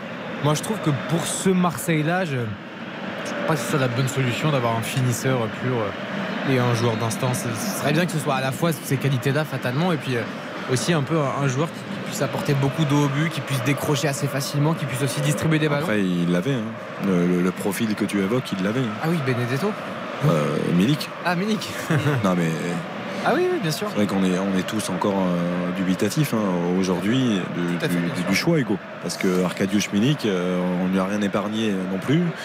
Non, comme, ça, comme, sûr. comme, beaucoup de joueurs à l'Olympique de Marseille, malheureusement, ils ont peu de temps, on le sait, mais il y a eu de bonnes séquences. Il y a eu oui. une belle période. Et il a été mis euh, sur le banc par Sampaoli, parfois pour euh, des raisons pas très euh, évidentes. Après, je ne sais pas si financièrement c'était possible d'assumer euh, à la fois Alexis Sanchez et, euh, et Milik. C'est vrai qu'avec Alexis Sanchez, tu as l'habitude d'avoir un, numéro 9 qui est complètement dans le dépassement de fonction. On le voit dans le combat ce soir parce qu'il a pris beaucoup de coups Alexis Sanchez, mais il en met quelques-uns. C'est pas ça qui va le, c'est pas ça qui va le, lui faire peur en fait au Chilien. Tu vois, il a commencé sa carrière en Amérique du Sud. Il est petit, il est voilà, pas grand, mais mais solide sur ses appuis et combatif, combatif dans l'état d'esprit comme comme dans le duel. Et, et voilà. Et, et forcément qu'avoir un pur numéro 9 ça va être un peu plus compliqué. Après, oui, il faut que Vitinha travaille un peu cette position de pivot et qu'il puisse ouvrir des opportunités à Malinowski ou à, ou à Cengiz Under euh, qui, seront, qui seront à ses côtés sûrement la saison prochaine. Moi, je te verrais tellement le micro, il le micro. C'est bon, c'est bon, c'est bon, bon. Non, là, c'est plus bon. c'est vrai, il faut que ça se rouge. Hugo, Hugo, je te verrai tellement, je t'assure, correspondant permanent de RTL en Amérique du Sud. Ça n'existe pas. Mais tu sais que je vais créer le poste bientôt Rio de Janeiro matin. C'est vrai, mais non, mais j'ai Il y a les l'impression favelas, il y a les fusillades et il y a le football. Donc euh, je suis, je formé. y aller ou pas? Écoute, j'ai passé six mois au Brésil euh, au moment de la Coupe du Monde 2014 et j'ai eu l'occasion de suivre euh, des commentateurs radio justement au Brésil. C'est la Mecque, euh, t'imagines, pour, euh, pour les commentateurs radio. J'étais notamment ami avec un père et son fils qui commentaient côte à côte à Recife. Euh, donc c'est tout au nord du, euh, du Brésil dans le Pernambuco et voilà c'était génial parce que le père avait fait toute sa carrière et donc le goal il était un petit peu tu vois c'était un petit filet et, qui lui restait et le, et le, fils était là pour l'encourager pour lui permettre à, il avait dépassé hein, il avait il était bien au-delà des 64 ans de la, la retraite légale ou 62 euh, mais, mais voilà père et fils côte à côte dans, dans les stades à commenter tous les week-ends le Sporting Club de Recife. Et tu commenteras des matchs je suis sûr au Monumental à Boca Junior à Rosario Central et ça sera extraordinaire. T'en parleras au chef des sports euh, d'RTL et puis voilà faudra aligner faudra aligner mais pour le moment c'est euh, le vélodrome et c'est pas l'Amérique du Sud, c'est pas le Brésil. Il faudra aligner. Mais c'est déjà pas mal. faudra mettre des zéros. La planche à billets. 60e euh, minute, l'heure de jeu. Marseille qui mène toujours et nouveau carton jaune pour Kwame, ouais. le numéro 6 de l'Estac. C'est un petit peu euh, durci là en, en seconde période. Euh, au niveau des, des contacts, coup franc euh, aux abords du rond central pour l'Olympique de Marseille. Munich Kwame, c'est un peu comme Agoumé. Il est, il est, un peu plus aguerri que lui. Hein. Je crois qu'il a 25-26 ans. Euh, Kwame, mais c'est un, un, joueur qui avait débuté sa carrière à Lille, euh, qui en promettait un, un, avenir assez brillant aussi. Et il a du mal également à, à confirmer après. Est-ce qu'il ne faut pas aussi quitter le navire troyen, essayer de, de relever un autre challenge dans un club peut-être un, petit peu plus huppé pour, pour grandir un petit peu plus vite au Oh, quotidien Caboret, le bon crochet, le centre du gauche derrière, la sortie Oh. hasardeuse et la frappe enchaînée de Jordan Verretou, non de Jonathan Klaus euh, du gauche qui passe au-dessus de la barre transversale. Il y avait mieux à faire sur ce coup-là. Alexis Sanchez qui était parti au duel avec euh, Gauthier Gallon. La sortie à l'emporte-pièce du gardien, ouais, du point juste devant le Chilien. Et la reprise derrière, euh, tentative de reprise lobée directement. Elle est pas mal touchée, hein, Hugo, la, la reprise, parce qu'il est, il est Ouais, sur ouais, son mauvais faut, pied. Il, essaye de pas trop la frapper, justement, la prendre intérieure pour qu'elle retombe. Et le ballon redescend bien d'ailleurs, mais euh, c'est dommage. Et puis ouais, non, l'initiative encore de, de Caboret. euh, Tu vois les deux pistons. Caboret, Klaus. De la droite vers la gauche, il a failli. Alors, sa seconde mi-temps est un petit peu, comment dire, c'est vrai, on aimerait bien avoir. En plus, mon pari, je suis pas loin. hein. J'avais dit 3-0, 4-1. J'avais dit Marseille qui ouvre le score. Et j'ai pas le bon buteur encore. Mais j'espère euh, y croire aujourd'hui. Le ballon toujours dans les pieds des euh, Marseillais. Jonathan Klaus pour 7 Kolasinac. Paul Lopez qui va prendre des libertés, euh, sortir de sa surface de réparation. C'est vrai qu'on avait euh, cette image de Paul Lopez, vraiment le gardien largement euh, qui jouait le, plus en dehors de sa surface de réparation euh, sous euh, Sampaoli. Il y avait des statistiques incroyables. ouais. Une superbe transversale là qui arrive dans les pieds de Jonathan Klaus. Allez, la frappe, la frappe. Et, ouais, et il hésite un petit peu Jordan Verretou dans Valentin Rongier. Ça va être euh, peut-être récupéré derrière par Klaus qui poursuit l'effort, poursuit le pressing. Non, euh, dégagement finalement des Troyens. Il y a altercation, mais pas de coup de sifflet de Benoît Millot. Euh, Cengiz Under désormais pour euh, Caboret dans une position un petit peu plus axiale qui va euh, trouver Jordan Verretou. Tous les Troyens sont regroupés autour de leur surface de réparation et on insiste du côté de l'OM pour euh, aller chercher le troisième but qui entérinerait définitivement cette victoire. Euh, Klaus euh, qui a permuté pour euh, se retrouver côté droit. Est-ce qu'il va obtenir le corner? Oui. Ouais. Pour euh, l'international français. Et la transversale, la transversale de Cengiz Under tout à l'heure, elle est exceptionnelle. Il a, il a quand même un drôle de pied gauche, hein, Under. C'est dommage que, on parlait des stats, troisième but simplement cette saison. Tu le disais, Baptiste, c'est- c'est trop peu pour un joueur de sa qualité. Qu'on avait vu euh, éclore à la Roma, on lui promettait lui aussi un, un avenir quand même Il un petit peu plus important. Mais pour être euh, au-dessus. Et moi, c'est Rongier. Rongier, il a une première frappe en première période. Là, Ah, il doit frapper frappe, doit frapper. Ouais. Et c'est dommage s'il récupère un quelques le corner, première tête, euh, tête au premier poteau. Euh, ce sera un. Troyen. Ouais, il y avait la menace de Samuel Gigot. nouveau corner. Mais C'est vrai que le pied gauche de, de Under, ça peut être sur coup de pied arrêté, ça peut être. euh, c'est extraordinaire cette qualité de frappe et à chaque fois en plus ces frappes enroulées elles sont tellement c'est à dire qu'on pourrait même pas forcément voir qui tire mais la trajectoire de ces ballons est tellement fantastique que c'est- c'est une dédicace c'est une signature c'est Ouais, extraordinaire c'est Johan Cruyff, quoi. C'est... ah non mais c'est fabuleux Oh, elle est très enroulée celle-là. La tête le poteau, la frappe le but Vitinha Vitinha pour le doublé, il va même pas la célébrer. Euh, Celle-ci, ah, après cette tête sur le euh, poteau de Gauthier Gallon, il a plus qu'à la pousser. Il faut quand même la mettre hein, sous la barre transversale parce qu'il y a de la densité dans cette surface de réparation. Ça fait 3 à 0 pour l'Olympique de Marseille grâce à ce doublé de Vitinha, le point rageur en direction des supporters du virage nord qui allument un nouveau fumigène. Ah voilà, une belle soirée pour Vitinha, deux gros ratés, mais deux buts derrière, c'est la tête de Kolasinac. Ah, il avait bien. hein. Ouais, il, avait, il la met bien derrière, il est, il est dans les 6 mètres, mais il faut qu'il fasse un petit saut de cabri pour, euh, pour qu'elle soit bien sur son plat du pied.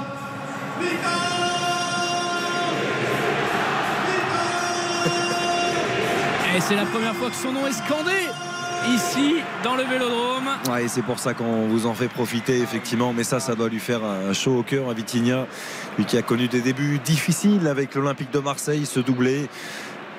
C'est que- c'est quelque chose de fort quand même, messieurs, je, trouve. Euh, le, geste et ballon, lui, je pensais qu'il lui ricochait davantage dessus. En fait, il fait vraiment le bon Non. geste après quand le ballon revient sur la tête de Kolasinac qui heurte le poteau. Il, il fait le geste qu'il faut, petite demi-volée, il met la hauteur C'est le nécessaire. bon geste, ça, parce que finalement, il y a- Instinctif, instinctif Ouais. comme on disait. Ouais. Il a une seconde là pour prendre la décision parce qu'il peut, il peut surveiller les. Franchement, c'est pas un but qui était donné, qui était acquis. Il fait le bon geste, c'est magnifique. Alors oui, il a raté deux occasions, je crois nettes, mais il marque deux buts fondamentaux. Le Vélodrome est en fusion, l'équipe est merveilleuse et ne, le, aucun relâchement de Marseille en seconde période. hein. Là, on est à la 65e, depuis la 46e, ils vont de l'avant, ils continuent à presser, c'est un match fondamental, je pense, dans cette saison. C'est la meilleure des nouvelles hein, pour l'Olympique de Marseille dans cette euh, dernière Oui. ligne droite, dans ce sprint final, de voir Vitinha enfin euh, trouver le chemin défilé, s'offrir un, un doublé. L'Olympique de Marseille qui renoue avec un succès aussi au stade Vélodrome. Il n'avait plus gagné, on, on le rappelle, au Vélodrome en, en Ligue 1 depuis le 14 janvier dernier. Il y a trois mois de cela, un succès face à Lorient. Donc là, on a envie de dire que, tout va bien. On espère pour les Marseillais, en tout cas, que euh, la, période euh, un petit peu difficile, le trou, euh, il soit derrière eux. Et surtout, c'est que moi, j'adore Pablo Longoria. Mais là, c'est quand même ce Vitinha, faut le trouver quand même.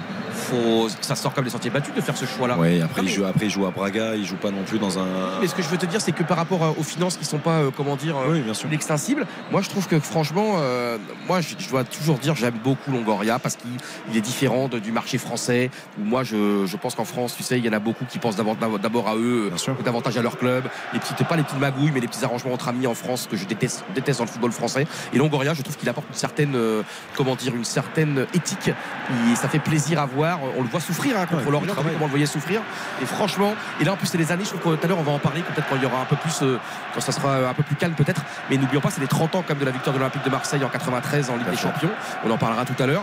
Et c'est beau de cette année-là, 30 ans après, de voir cet Olympique de Marseille qui va de l'avant. Et regardez-moi ça, on vous laisse écouter l'ambiance.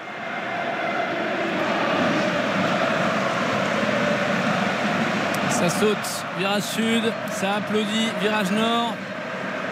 Et ouais, Pablo Longoria, forcément, c'est un profil particulier parce que cette authenticité d'amoureux du football, qui, qui vit les matchs comme le premier des, des supporters de l'OM. Ah, Et puis, il y a ce profil de, de scout euh, devenu euh, président de club. Euh, C'est là aussi, voilà, un- vraiment un, un président aux premières loges du, du mercato. C'est le chef de la cellule de recrutement, en fait, euh, Pablo Longoria. Donc, euh, donc c'est un profil assez atypique qui colle bien finalement avec euh, cette ville. T'as pu le rencontrer Hugo un petit peu, t'as pu euh, avoir des rencontres avec lui, des interviews?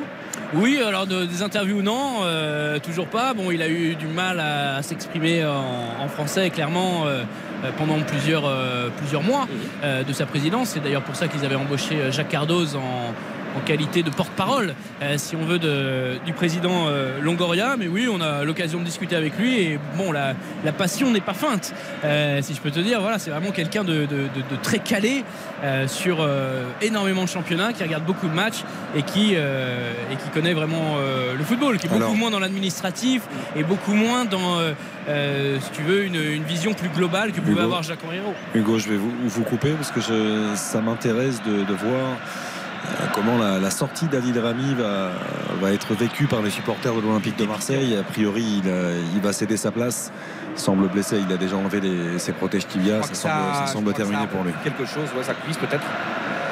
On revoit euh, l'action du bus sur nos écrans de contrôle. Est-ce que c'est à ce moment-là qu'Adil Rami s'est fait mal à l'amour propre euh, ou, euh, ou physiquement? Effectivement, il va être raccompagné au bord de la pelouse.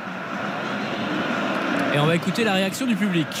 Belle histoire, hein, quand même, euh, Adil Rami à l'Olympique de Marseille. C'est grâce à, à ses belles saisons à Marseille, une épopée aussi en, en Coupe d'Europe, euh, qu'il avait quand même pu euh, intégrer l'équipe de France, euh, en tout cas la réintégrer et puis euh, être, euh, être champion du monde aussi. Écoutez,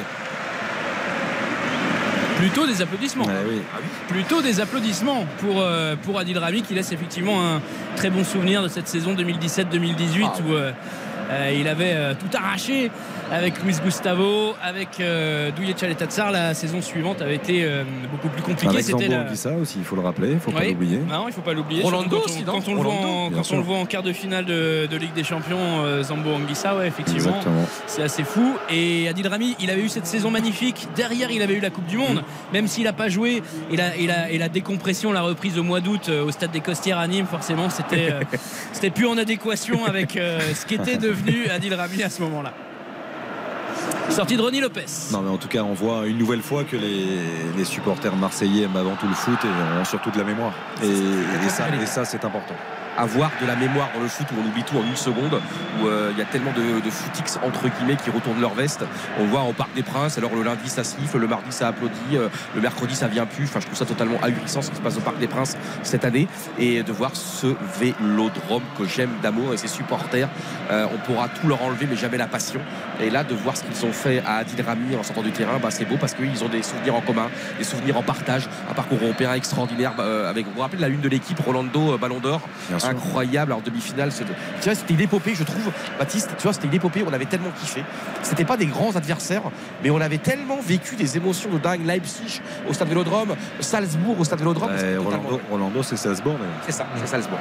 En fait, c'est ça, c'est pas forcément la, la notoriété ou, ou la grandeur des adversaires. C'est- C'est plus quand on part de cette épopée, il y a tout, on a chacun une image en tête. Moi, par exemple, c'est l'extérieur du pied de Payet face à Leipzig, par exemple. Ah. Voilà, ça, c'est c'est un truc qui m'a qui m'a marqué, qui est formidable. Mais chacun, en fait, a un peu son petit, son petit souvenir de, de- de cette épopée-là. Ouais. C'est pour ça que c'est Moi, c'est le, c'est le but d'Hiroki Sakai. Ouais, moi aussi. Moi aussi, c'est fou. Hein. Le ballon qui va deux à l'heure dans le Bah but. ouais, ouais, sur le ballon de Maxime Lopez, C'est quand même quelque chose de.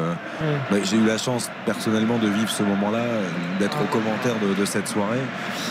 Et pff, moi, c'est l'un de mes meilleurs souvenirs. Quand J'ai eu la chance de connaître beaucoup de stades. Ouais. euh, franchement, ce soir-là, le Vélodrome, c'était euh, quelque chose d'extraordinaire, d'indescriptible. Il y avait une ambiance et, tout le monde en parle. hein, ils le disent tous. hein, ils disent, euh, il allait se passer quelque chose. T'avais perdu la voix ou pas, Xav? Oui, je pense. Oh là là. Mais non, c'était une soirée incroyable.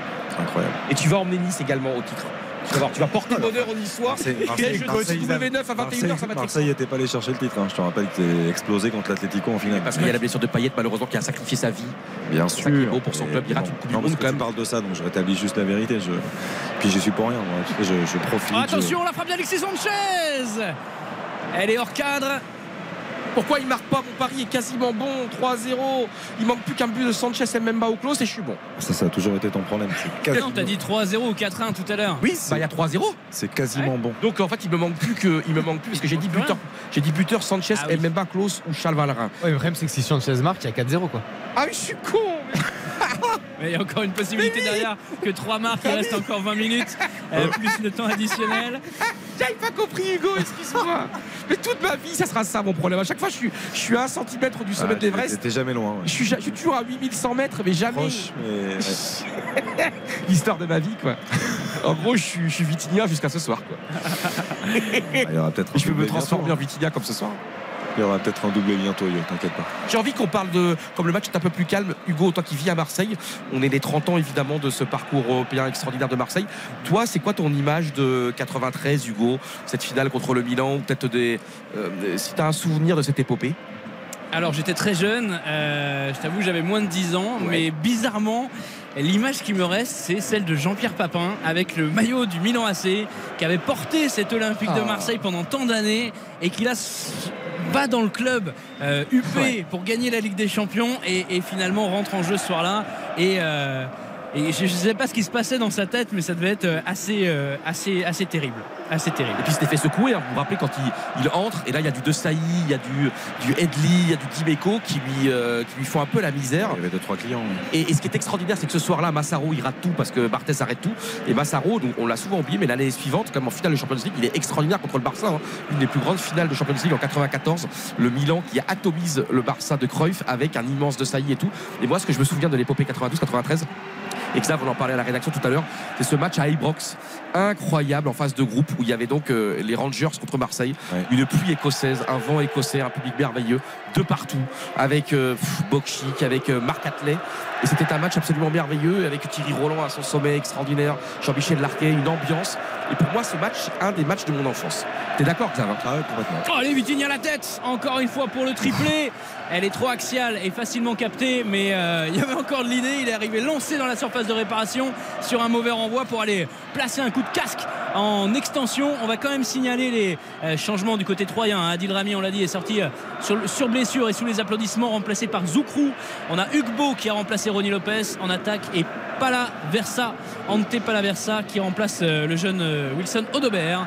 Euh, donc voilà, seul Mama Baldé euh, survit dans ce trident offensif euh, troyen qui n'a pas montré grand chose ce soir. Paul Lopez Ouais, passe une Wilson- soirée très tranquille. Wilson Odobert, transparent.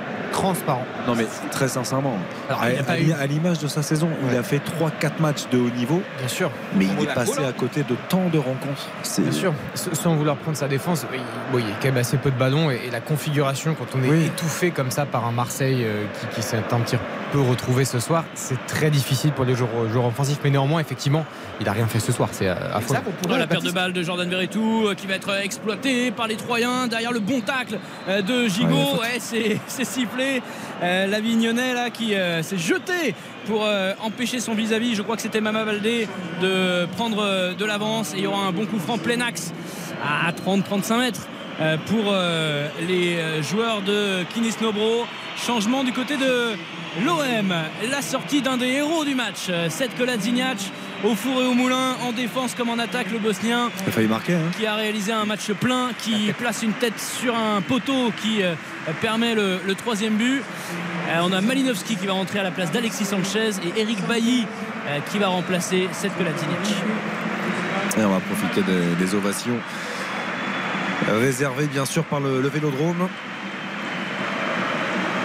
Bon, C'est un tel why en ce moment, euh, mon cher Xavier, ça fête déjà la victoire. Je suis pas sûr qu'ils sont en train de regarder les changements. Si c'est annoncé. Un tel why. Et Jeffrey Adelaide va entrer côté troyen. Ouais, alors, ouais. Jeffrey Adelaide qui était un, un joueur aussi, hein, on va dire qu'on insiste ce soir sur ça, hein, sur les, les joueurs euh, à fort potentiel qui auraient pu exploser au niveau. Alors on sait que Jeffrey Adelaide a eu une grave blessure, il faut quand même pas l'oublier, euh, une blessure dont il a eu beaucoup de mal à se remettre, euh, une rechute, mais c'est un joueur de, de grande qualité. Et, euh, hâte de voir où est-ce qu'il peut rebondir potentiellement après Jeffrey Adelaide. Ouh, le ballon qui voyage dans la surface de réparation marseillaise, la tête défensive pour sortir le ballon euh, en corner. Petite incompréhension sur ce coup franc euh, troyen pour les hommes d'Igor Tudor. Tu sais que tout à l'heure, Xav, quand j'ai vu le nom de Red Adelaide dans la compo là, je t'assure, je pensais que c'était pas, je pensais que c'était un autre Red Red Adelaide. Je t'assure, hein. je pensais pas qu'il était arrivé à. Le Lyonnais, oui. Il était tombé jusqu'à 3, c'est ça que tu veux Ouais, dire, Johan. On- Et j'ai de la- et vraiment, j'ai un énorme respect pour ce club. hein. Ah ou le point rageur dans sa surface de réparation au point de pénalty Paul Lopez pour euh, dégager ce corner euh, euh, flottant. Les Marseillais faut pas qu'ils s'endorment. Faut pas qu'ils se disent que le match est déjà terminé. Il y a encore 15 minutes à jouer dans ce stade Vélodrome. Et il faut pousser la confiance et le goal à parce qu'on rappelle que Lens avait un but d'avance au, au goal à au coup d'envoi.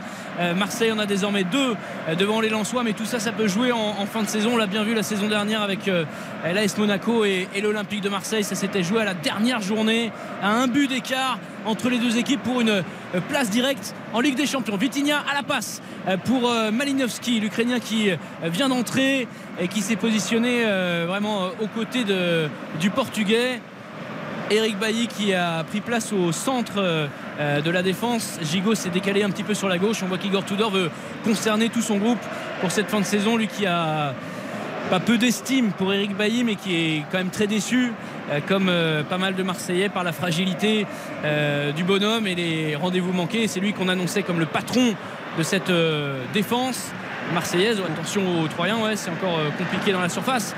Et finalement, que ce soit Gigot, Mbemba ou Met Setko Ladziniac, euh, lui sont passés devant assez largement dans la hiérarchie. Je regardais par rapport à Jeffrey Adelaide, euh, prêté hein, par, par l'Olympique lyonnais à, l'Estac pour cette euh, deuxième partie de saison. Je regardais le, le contrat. Il est sous contrat avec l'OL jusqu'en juin 2024. Donc effectivement, il restera encore une saison, mais pas facile parce que euh, avec cette grave blessure, il a eu du mal à retrouver le, tout le potentiel qu'on lui connaissait. Joueur de qualité, on le sait, formé à Lens, passé par Arsenal très jeune, passé par Angers, là où il, Il est formé, Bon. le- David. Ah, il me semble qu'il était à Lens avant, Ouais, d'accord, je vais regarder ça. je crois. Pas vous dire de bêtises.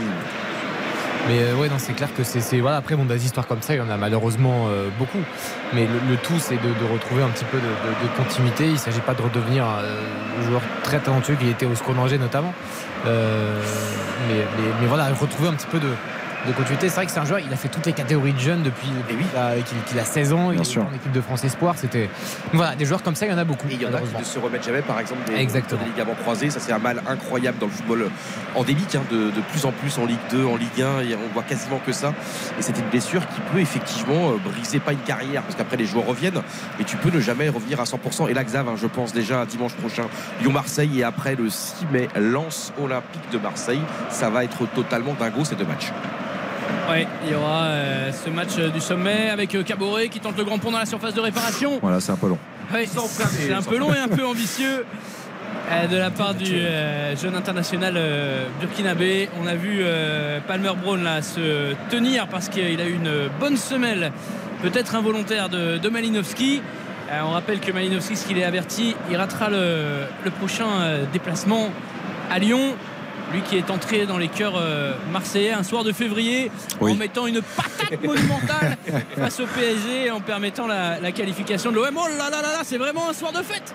Attention, c'est vraiment un soir de fête où on veut concerner tout le monde puisque le numéro 10, l'artificier en chef, Dimitri Payet, le capitaine de cœur, comme le disait encore dans l'équipe euh, euh, Valentin Rongier. Enfin, il a dit que c'était même le vrai capitaine euh, de cet OM. Valentin Rongier dans euh, le quotidien aujourd'hui. C'est Cengiz Under qui sort la belle accolade entre le Turc et le Réunionnais.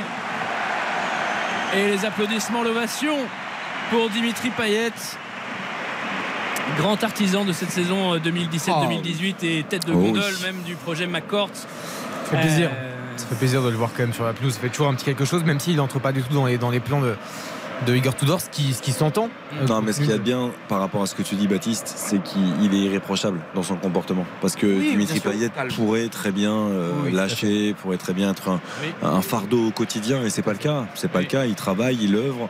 Euh, voilà, c'est c'est ce qu'on aime aussi. Ça n'a pas toujours été le cas. Aujourd'hui, de le voir comme ça, dans cet état d'esprit-là, c'est très Mais positif. là, il est en, en pleine maturité totale. Et puis, franchement, ce qu'il nous a fait à l'Euro 2016, à West Ham, à l'Olympique de Marseille, il sacrifié, tu te rends compte, sacrifier une Coupe du Monde pour son voilà club. le premier ballon, le premier extérieur parfait. Dimitri Payet pour euh, décaler. Allez. Avec Caboret sur le côté gauche. Le centre, il est un petit peu long pour euh, Jonathan Klaus. Mais voilà un joueur qui maîtrise l'extérieur parfaitement. Et ça, on aime. euh, et c'est toujours euh, très euh, joli à voir Dimitri Payet. On se pose des questions sur son avenir. Que va faire Dimitri Payet? Est-ce qu'il va rester dans ce rôle de capitaine officieux? On sait qu'Igor Tudor s'appuie sur lui hein, au quotidien et notamment dans les moments un petit peu de Il contre-performance. fait partie du staff, quoi, en fait. Voilà, qui, voilà, exactement, qui lui demande de, de remobiliser les troupes. Tu dis ça parce que effectivement dans son contrat il y avait une clause de reconversion euh, euh, au club et c'est peut-être euh, un poste qui lui conviendrait, adjoint d'entraîneur, tout à fait, euh, proche, euh, proche des joueurs. Mais est-ce qu'il est capable de, de- de vivre une nouvelle saison comme celle-ci ou est-ce qu'il va aller tenter une dernière aventure Ah oui, il devrait. Je veux, je veux le voir jouer parce qu'il a encore voilà, il a encore du, du ballon. 83e, Marseille mène 3-0 face à l'Estac. Et on va profiter pleinement de ces dix dernières minutes après une courte publicité. Courte page de publicité, courte pause et on revient en vélodrome. 83e entre l'Olympique de Marseille et 3. 3-0, on le rappelle pour les Marseillais grâce à un doublé de Vitinha. Restez avec nous sur RTL. Votre match continue dans un instant sur RTL. RTL Foot, présenté par Xavier Domergue. RTL Foot jusqu'à 23h, toujours en compagnie de Johan Rioux, Baptiste Durieux, Hugo Hamelin, le Vénard en direct du stade Vélodrome pour ce Olympique de Marseille 3. On le rappelle, clôture, épilogue de ce 31e chapitre de la saison 3-0 pour les Marseillais. Nouveau ballon dans les pieds de Vitinha. Exactement, lancé en profondeur par euh, Dimitri Payet, la pointe de vitesse de Vitinha, qui est quand même obligé de ralentir euh, à l'entrée de cette surface. Mais c'est vrai que c'est la soirée de la régalade, comme on dit euh, ce soir à Marseille, parce que le contrat est rempli, parce que l'OM se rabiboche avec ses supporters, parce que Marseille retrouve euh, les principes qui ont fait euh, bah, de cette équipe euh, un candidat euh, à la Ligue des Champions, à la qualification directe ce soir et que c'était la meilleure façon de se remettre en selle avant d'affronter un calendrier qui sera autrement plus relevé que ce que propose euh, les stacks ce soir. Mais voilà, il fallait dominer largement cette équipe, prendre des buts d'avance au goal average, débloquer le compteur pour, pour. Tout ça, tout ça c'est parfaitement exécuté par la bande d'Igor Tudor. Et pour 3, il faudra une nouvelle fois se relever hein, de cette défaite. Ça sent quand même, euh, ça sent quand même la. Difficile. quand on regarde larmes aussi. le, le calendrier, ouais, ça sent les larmes. Sans la Ça roussie. sent la- Non, mais ça va pas bien. Tu m'oublieras, tu sais, quand je pense à la roussie. tu m'oublieras, la la la la la. Ah, je l'adorais. Tu la, tu la connais pas très bien, visiblement. Pourtant, tout à l'heure, je suis allé sur Google. Pourtant, les paroles sont pas très difficiles. Est-ce qu'en régie, est-ce qu'en régie, on peut nous mettre. On va faire un jour à la Rousseau, hein, qu'on aime beaucoup. Mais... Qui a gagné Vasque Signor d'ailleurs. hein. Mama Baldé qui résiste et qui va frapper. Elle est détournée cette frappe. Vigilant, Paul Lopez à côté de son poteau pour euh, capter le ballon dans la niche. Un des premiers euh, tirs cadrés finalement du match. Tir dangereux euh, de la part de Mama Baldé qui prend sa chance à 25 mètres. C'est euh, contré par euh, un genou marseillais. et ça va aller échouer dans les bras du portier espagnol. Deuxième tir. Ouais, Deuxième tir, c'est deuxième pour, tir. pour 3. Il se dirige vers une 18e défaite cette saison en Ligue 1. C'est un chemin de trois. En 31 journées. Le aux armes, le dernier. Ouais, on va en profiter de celui-ci, non? Parce que c'est toujours un moment particulier.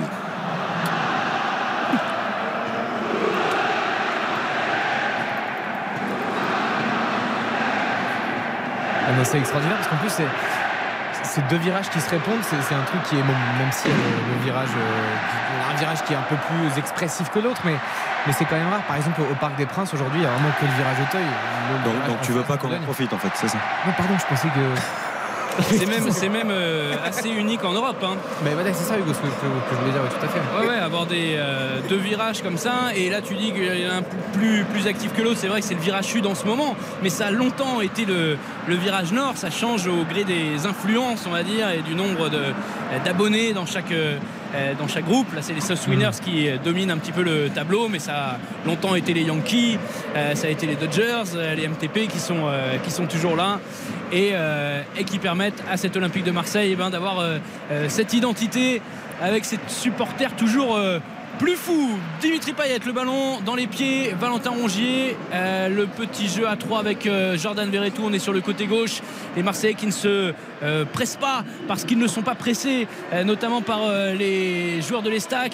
La bonne percée de Chancel Mbemba, Chancel Mbemba sur le côté droit pour Caboret. Euh, le centre peut-être Dimitri Payet non, qui cherche euh, à trouver Ah, le, Congolais dans la surface de réparation. Ouais, il tape des mains et ce sera un coup de sifflet de pour Benoît que, Millot. pour que la soirée soit parfaite, il faudrait, Payet. il faudrait que Dimitri Payet marque. Ah, Ah, mais j'aimerais Le quatrième but pour un de coup Marseille. franc, tu sais, coup franc platinien. Je pense qu'il a tellement de choses à dire encore et à faire, Dimitri Payet. C'est-à-dire que Igor Tudor a décrété, parce que je vous rappelle que c'était quand même un. Un peu le barouf quand même en début de saison. Il y avait beaucoup de débats. On s'interrogeait. euh, Igor Tudor était en plus pas forcément en odeur de sainteté, contrairement à aujourd'hui. Mais, mais euh, le fait est que moi je pense que, que Payet court ou ne court pas, euh, qu'il n'ait pas la même gé- générosité euh, que, les autres. euh, moi, je pense qu'il a plein de choses à faire et plein de choses à dire encore, Payet. Franchement, je pense qu'il peut être utile, même en ayant un, un apport entre guillemets physique qui soit moins conséquent que, d'autres joueurs plus mobiles, euh, comme, euh, comme Under, comme Malinowski, comme euh, ou Aminarit. euh, C'est- naturel aussi, c'est-à-dire que Dimitri Payet, je me rappelle d'un article de l'équipe justement qui disait euh, euh, c'est un petit coffre. Euh, il n'a pas, euh, la, il a pas la capacité physique de, de donner plus et il l'a peut-être pas eu euh, au cours de sa carrière. Maintenant, forcément, il est un petit peu euh, vieillissant. Mais euh, effectivement, il a encore euh, des choses à, à montrer, des belles choses, parce que c'est voilà, euh, Payet, c'est les étincelles. Euh, forcément, c'est les beaux gestes. Et voilà, aujourd'hui, vous êtes un peu moins efficace. Oh, il y a des fumigènes partout. Là, c'est les Fanatics qui sont en train de fêter euh, voilà l'after de l'anniversaire des, des Fanatics pour les deux dernières minutes de temps réglementaire qu'il reste. Ouah, Payet qui est télescopé. Il y aura faute. Voilà, il quoi était qu'il arrive, Hugo. de, déf- de quoi qu'il arrive, on ne l'oubliera pas, Dimitri Payet.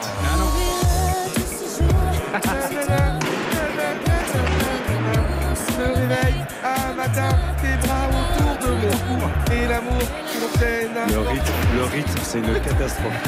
Rien ne va. En me regardant souffrir Non. ces instants. Allez, allez, allez, allez. Là, je. C'est pas la rousseau, c'est- Oh merci la régie d'RTL. Ils sont 3-4 là. Il a, Caïd. il a fallu aller le chercher loin quand même le CD de la Rousseau il était quand même sous une pile Il était empoussiéré. c'est combien c'est t'oublierai 97 c'est quelle, année ça Oh là, j'ai pas l'année, mais ouais, dans, dans ces eaux-là. Mais C'est indémodable, c'est Ouais, intemporel, c'est éternel. On danse toujours dessus, c'est vrai. 90e minute, Hugo Hamelin, les derniers instants de ce Marseille.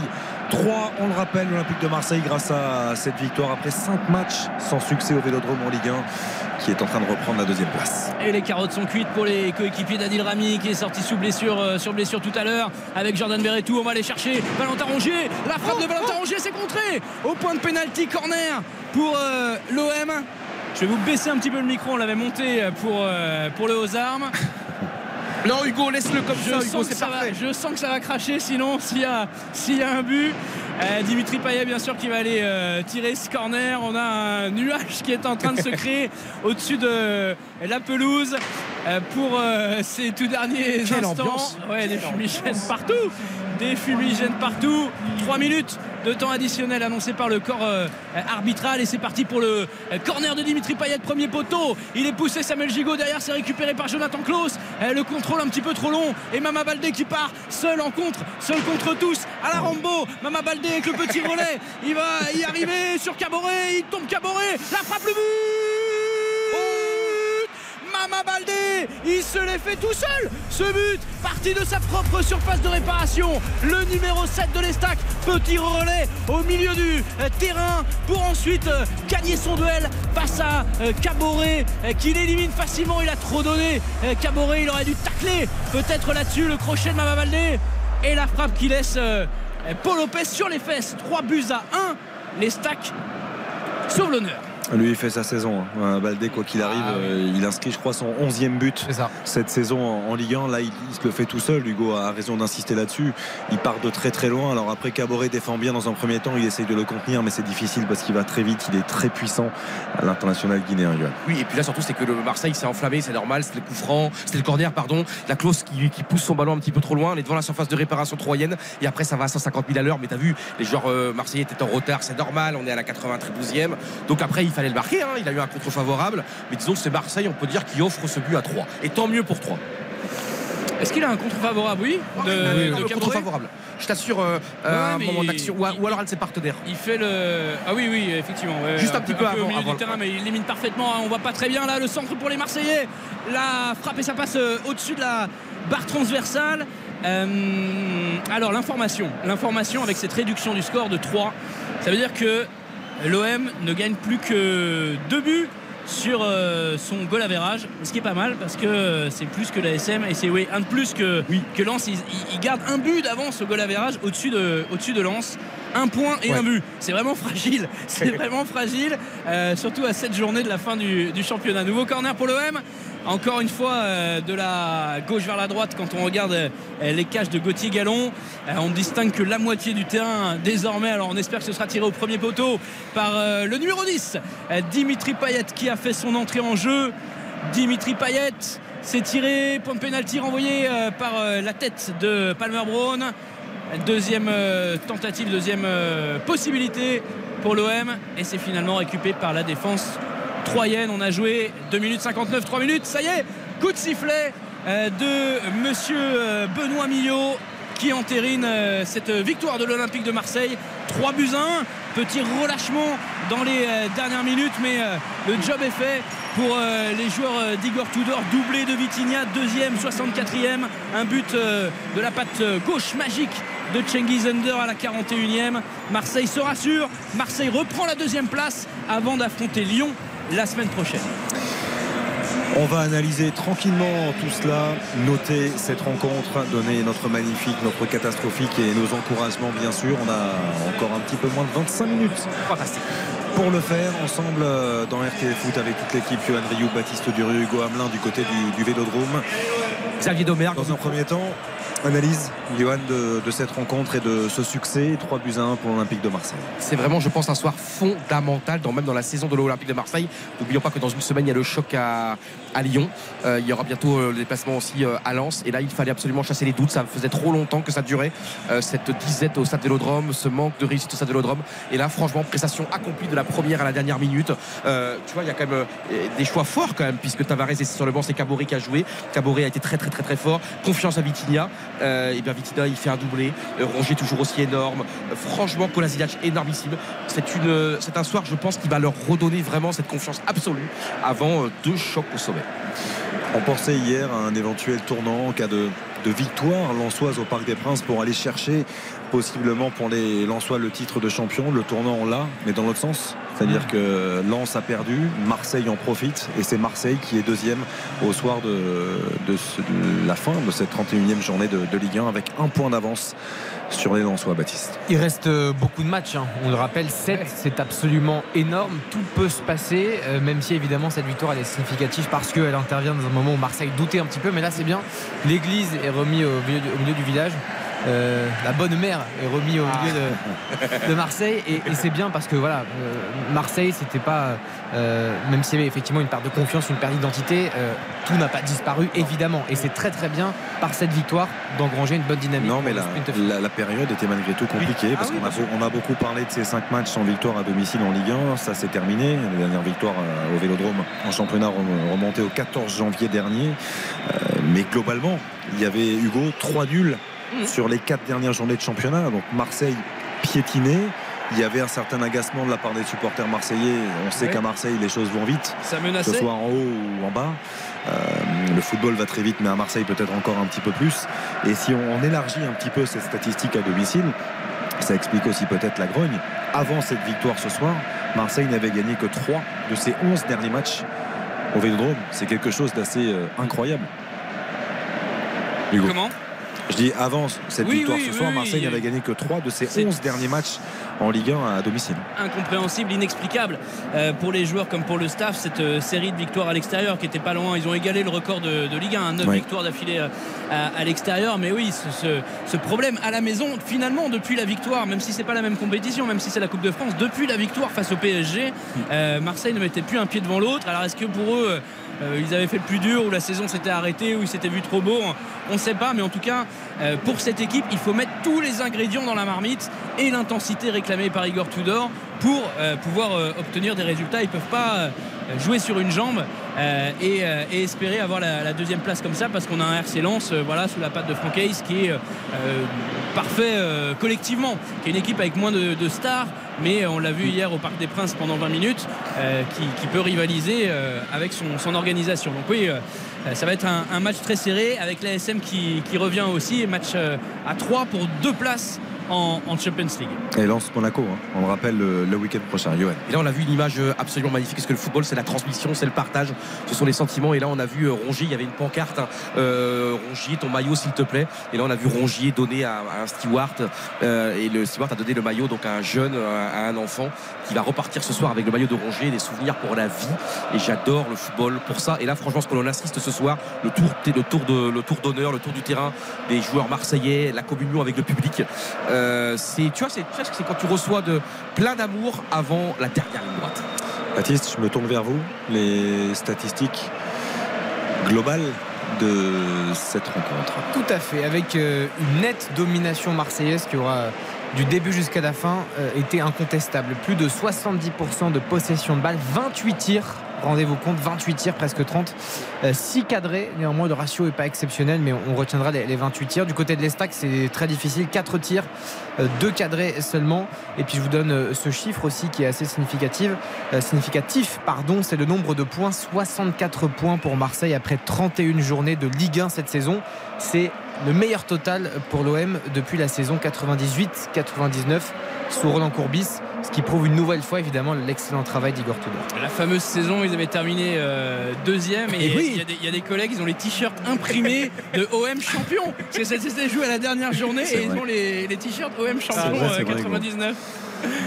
Aïe, aïe, aïe, aïe. On voit Dimitri Payet en train de parler avec un jeune supporter qui est, euh, est sur la pelouse. On l'a dit, l'état d'esprit euh, du numéro 10 euh, marseillais qui participe à cette bonne dynamique euh, dans, dans ce groupe. Ouais. On va, Hugo, messieurs, on va, on tout noter. On va noter. On va d'abord Ah, noter euh, ce match de clôture de la 31e journée entre l'Olympique de Marseille et l'Estac. La note. RTL Foot. La note. Celle d'Hugo Hamelin pour commencer. Vous étiez à 7, Hugo, il me semble, à la mi-temps. le match s'est un peu délité quand même. On a eu moins d'intensité, moins de précision en seconde période. Alors je vais rester euh, à 7 parce qu'on a quand même eu deux buts. On a eu 3 qui a, qui a sauvé l'honneur sur un très joli but de Mama Baldé, euh, le doublé de Vitinha. Et voilà, contrat rempli de. Toutes les cases sont cochées pour la bande d'Igor Tudor. Johan? 8 vous, sur êtes- 10. vous étiez à 8. Ouais, je reste à 8. J'aurais pu monter à 9, mais allez, je reste à 8.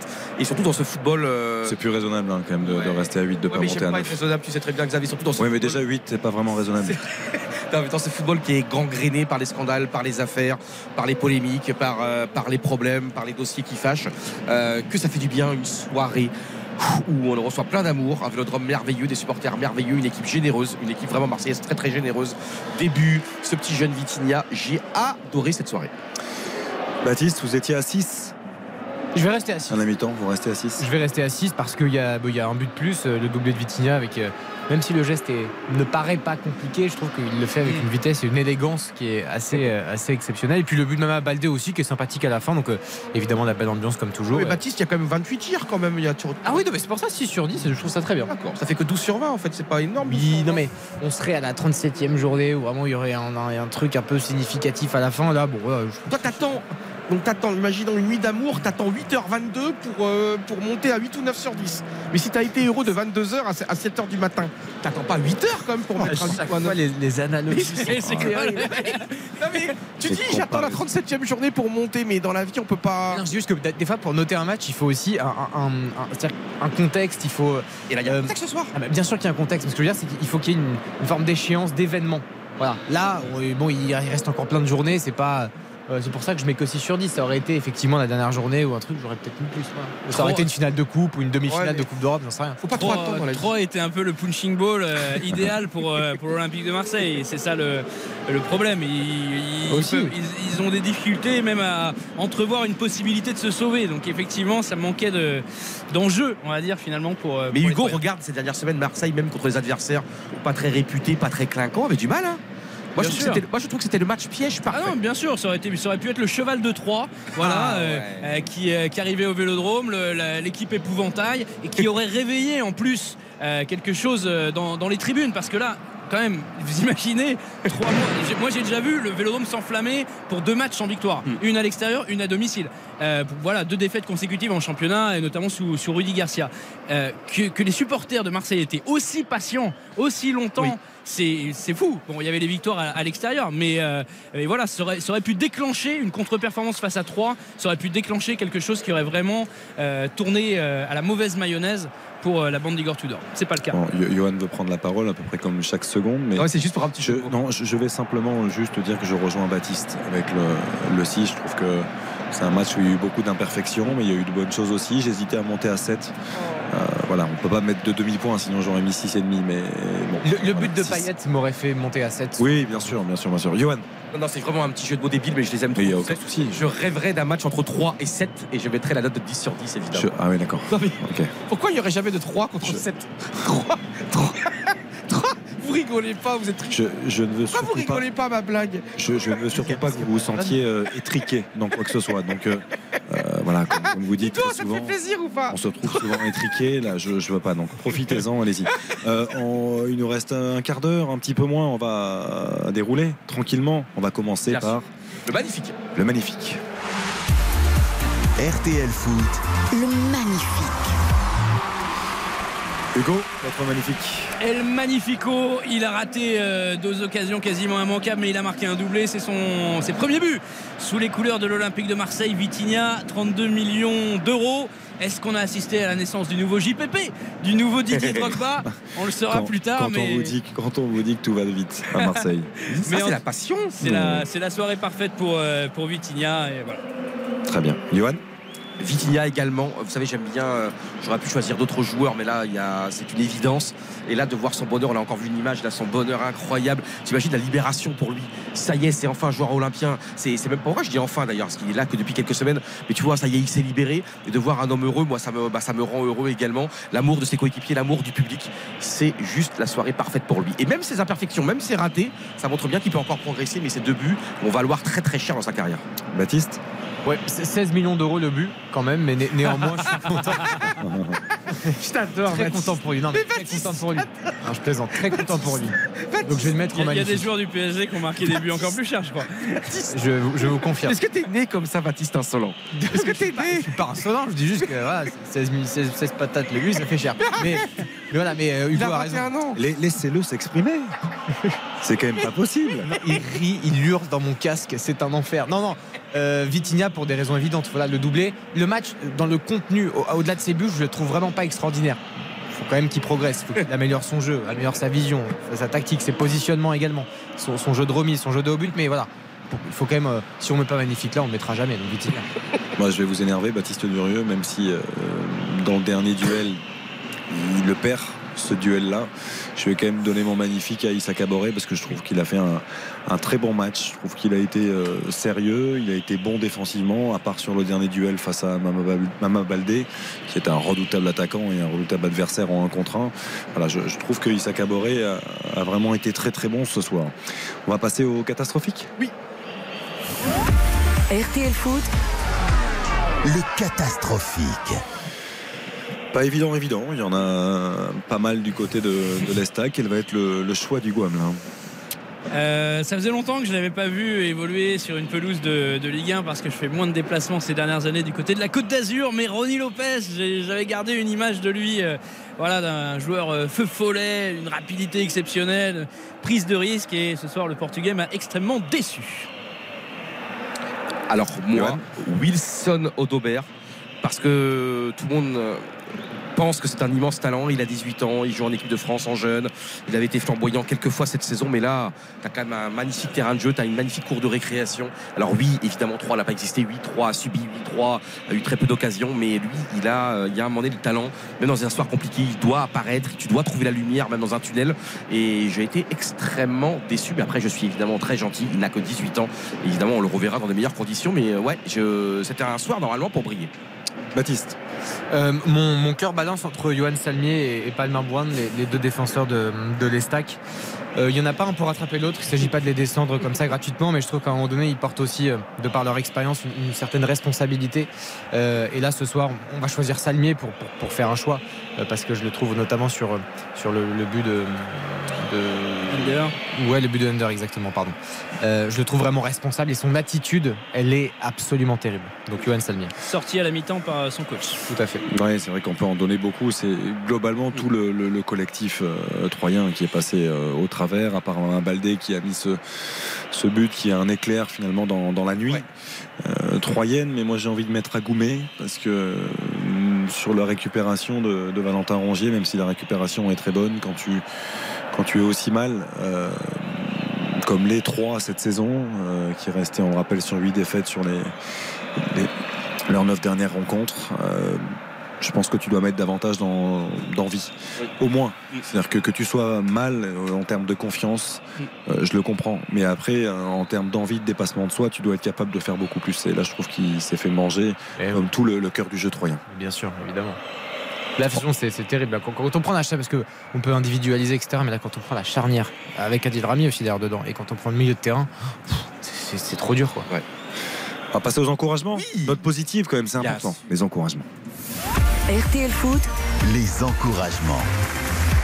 Hugo il n'en a pas vraiment besoin. Capitaine de l'Olympique de Marseille ce soir, Valentin Rongier a apporté offensivement. C'est ce qui manquait dans ses euh, dernières prestations. On l'a vu souvent aux abords de la surface. On l'a vu prendre sa chance. Ici, une passe décisive euh, pour euh, Under suite à une récupération. Voilà, à la récupération et à la passe. voilà, Valentin Rongier, match complet, vrai match de capitaine et peut-être match d'international. C'est incroyable. Je pense tout comme notre formidable correspondant à Marseille. non mais c'est un truc de dingue. Évidemment que j'aurais pu citer Caboret et qui le mérite évidemment Caboret. Mais Roger dans un match, tu vois Finalement, vous sentez pas mal le foot, hein, finalement. Mais c'est vrai. Mais t'as vu avec Hugo, Hugo, on est pareil, Hugo, Hugo, yo-yo, yo-yo, Hugo. Et franchement, non mais parce qu'évidemment la logique voudrait dire Caboret parce que c'est un remplaçant. Là, il est titulaire, il est formidable. Mais je trouve que Rongier dans ce match plein de lumière, euh, Rongier, tu vois, c'est encore cette cette humilité, je trouve, de ne pas surjouer. Euh, alors parfois, tu sais, il peut tirer plus au but euh, Valentin, il faut qu'il se décoince, il faut qu'il tire, il faut qu'il ait confiance en lui, pied gauche, pied droit. Mais, euh, mais c'est un. Lui et Verretou sont évidemment indispensables dans cette équipe pour que les autres brillent. Et j'aime énormément ce joueur, franchement, de Nantes à Marseille. Quelle belle trajectoire. Baptiste, vos encouragements. Euh, bah, Monsieur Caboret, euh, que je vais encourager évidemment vivement ce soir, euh, qui était titulaire. Euh, voilà, très content entre guillemets de l'absence de Nuno Tavares parce qu'il a pu, il a pu se révéler et je trouve qu'il a joué pleinement sa chance. Alors il y a beaucoup de déchets, beaucoup de ballons perdus, mais il y a surtout 12 ballons récupérés, ce qui est absolument énorme. Et ne serait-ce que pour son activité, son attitude de la première à la 90e minute, je l'ai trouvé vraiment formidable et irréprochable. Issa Caboret, même s'il y a un peu de déchets. Alors j'aurais pu les donner à Vitinha, logiquement, vu que, ça n'était pas personnellement mon magnifique. Et je vais les donner à Sead Kolasinac, parce que je, je trouve que c'est un joueur qui n'a jamais rien lâché, même dans sa carrière, l'international bosnien, qui a une grande expérience, qu'on a découvert à Schalke. Euh, il a essayé de partir du côté d'Arsenal. Ça a été difficile à Arsenal pour, pour s'imposer. Il a connu des moments très compliqués. Il est revenu en Allemagne sous les, couleurs de, son club de cœur, Schalke 04. Et, et depuis qu'il est arrivé à Marseille, il a eu aussi des moments très difficiles et il fait preuve d'un caractère immense. Et il lâche jamais rien. Et là, en ce moment, il est très performant. Je trouve que défensivement, sur la, dans la ligne de 3, c'est lui qui, qui, est le plus performant depuis, depuis quelques matchs, Hugo. Toi Oui. qui les, les suis tout le temps, je trouve qu'il est, il est irréprochable, cette Et- Kolasinac. Et j'ajoute que cette Koladjinac, il a vécu un épisode euh, assez dramatique euh, cette saison hors football, puisqu'il a été euh, home jacké euh, au moment où il n'était pas là, où il y avait sa famille à domicile. Euh, il n'y a pas eu de blessés, heureusement, mais c'est toujours traumatisant. Il y a des joueurs qui sont partis de Marseille pour, pour cette raison. Sa famille est partie, sa femme et, et ses enfants sont retournés vivre en Allemagne quelques semaines, quelques mois même. Et il est donc il est resté seul euh, euh, chez lui. Et donc il faut assumer ça derrière et être capable de, de continuer de tout donner à l'entraînement, d'assumer cette place de, de titulaire après un, un traumatisme hors football comme celui-là. Mais voilà, la, la vie de- du Bosnien est émaillée de, de faits divers, on va dire comme ça. Et même si euh, voilà, ça me rappelle l'histoire Arsenal où il avait défendu son, son pied, voilà, il avait défendu Mesut Özil. Donc euh, voilà, ça prouve que mentalement, tu es capable de, t'es capable de, de tenir vraiment. Oui. Johan? Puis Kolasinac, hein, c'est pour moi l'image de la saison, c'est cette tête au Vélodrome contre Tottenham à la 86e ou 87e minute de jeu, euh, énormément critiqué à l'époque. hein. Certains pensaient que c'était plus facile de la mettre Ça à côté aussi. que dedans. Et je trouve que ce qu'il fait depuis déjà être là à ce moment-là, il était quand même encore une fois position numéro 9. Alors oui, il a tiré à côté, mais au moins il était là sur l'action. Et tu vois, de, de- de revenir, de, de faire une telle saison extraordinaire après cet échec entre guillemets, euh, tu as raison, c'est quelqu'un qui est très très fort dans la résilience, dans le rebond, formidable joueur d'équipe. Hugo, on entend euh, l'ambiance, les supporters qui profitent hein, jusque euh, le Les plus tard fanatiques possible, effectivement, dans les, ouais. les travées du Vélodrome. On, on va te remercier, Hugo, parce que je crois que tu as encore un petit peu de travail quand même malgré tout, avec les, conférences. les- les réactions, les conférences de presse. Euh, merci d'avoir été avec nous et Merci avec autant de, de passion, comme d'habitude. Merci Hugo. Merci à vous, à bientôt. Coquito, Hugo Soum. Hugo. Nous, on va, on va terminer tranquillement en, en analysant encore un petit peu plus, peut-être encore un petit peu plus en détail, les résultats de cette 31e journée de, de Ligue 1. Johan, euh, pour vous, quel est le, le résultat le plus, le plus marquant de cette euh, 31e journée Ah, moi, c'est la très très mauvaise opération de, de Nantes, hein, euh, avec la réaction, c'est ça, de, de. Mais Nantes, là, qui, euh, attention, à Nantes, c'est un monument en péril. Euh, c'est le, le paradoxe, tu te fais de la Coupe de France et peut-être la Ligue 2 qui se rapproche. Donc, forcément, forcément, Nantes, c'est c'est incompréhensible. Une équipe formidable en Coupe, formidable en Coupe d'Europe et qui en championnat. et je ne comprends pas parce qu'il y a une semaine contre, contre Monaco, ils se sont réveillés en, seconde période. Ils ont fait un formidable retour. Et là, aujourd'hui, oui, ils sont revenus. Ils ont eu 15 occasions dans les, dans les derniers quarts d'heure. Ils ont été maudits, le poteau des, des miracles de Donovan Léon. Mais attention, ça brûle, ça brûle à Nantes. On le rappelle, 9e match sans victoire en, en Ligue 1 pour le FC Nantes, à tout ceci à 15 jours simplement de leur finale, la finale de, de la Coupe de France face à, Et à au la fin, un représentant des ultras nantais qui a discuté euh, assez vertement avec euh, plusieurs joueurs nantais. Donc, euh, ouais, c'est attention, attention. Même pour les supporters, c'est pas évident. hein. Bien sûr. Qu'est-ce qu'on fait? Est-ce qu'on est qu'on euh, on s'emballe? Est-ce qu'on on idolâtre ces héros qui ont fait deux finales de Coupe de France d'affilée? Ou est-ce que justement on est très inquiet et critique parce que en championnat ça va pas. C'est compliqué de se positionner. Baptiste, il y avait un, un résultat euh, de votre côté à, à retenir de, de cette 31e journée? Eh ben, c'est le, le match, c'était l'affiche évidemment de, de cette journée, la victoire du Paris Saint-Germain face au Racing Club de Lens. On le rappelle, c'était euh, hier, euh, succès euh, parisien. Moi, ce qui m'a beaucoup gêné en fait, c'est que succès 3 à 3 buts 1. Ce qui m'a beaucoup gêné en fait, c'est que voilà, il y a ce carton rouge qui est arrivé très vite, qui a un petit peu tué ce match, qui était censé être la peut-être la quintessence, le tournant absolu qui allait vraiment tout déterminer. Et je suis un peu déçu entre guillemets. Je suis pas anti-parisien, je suis pas pro-Lens, mais je suis un peu déçu de ce résultat. J'aurais aimé pourquoi pas une défaite parisienne, un suspense jusqu'au bout, à la fois dans la course à l'Europe, même dans la course au titre, on pouvait tout envisager s'il y avait une défaite. Et puis surtout par rapport à la qualité de ce match, Mm. aujourd'hui tout a été un petit peu euh, faussé par, par le fait que, que Paris était en supériorité numérique. Donc très déçu parce que pour moi c'était l'un des, des épilogues vraiment de ce championnat. Et franchement ça n'a pas trop eu lieu. Quoi.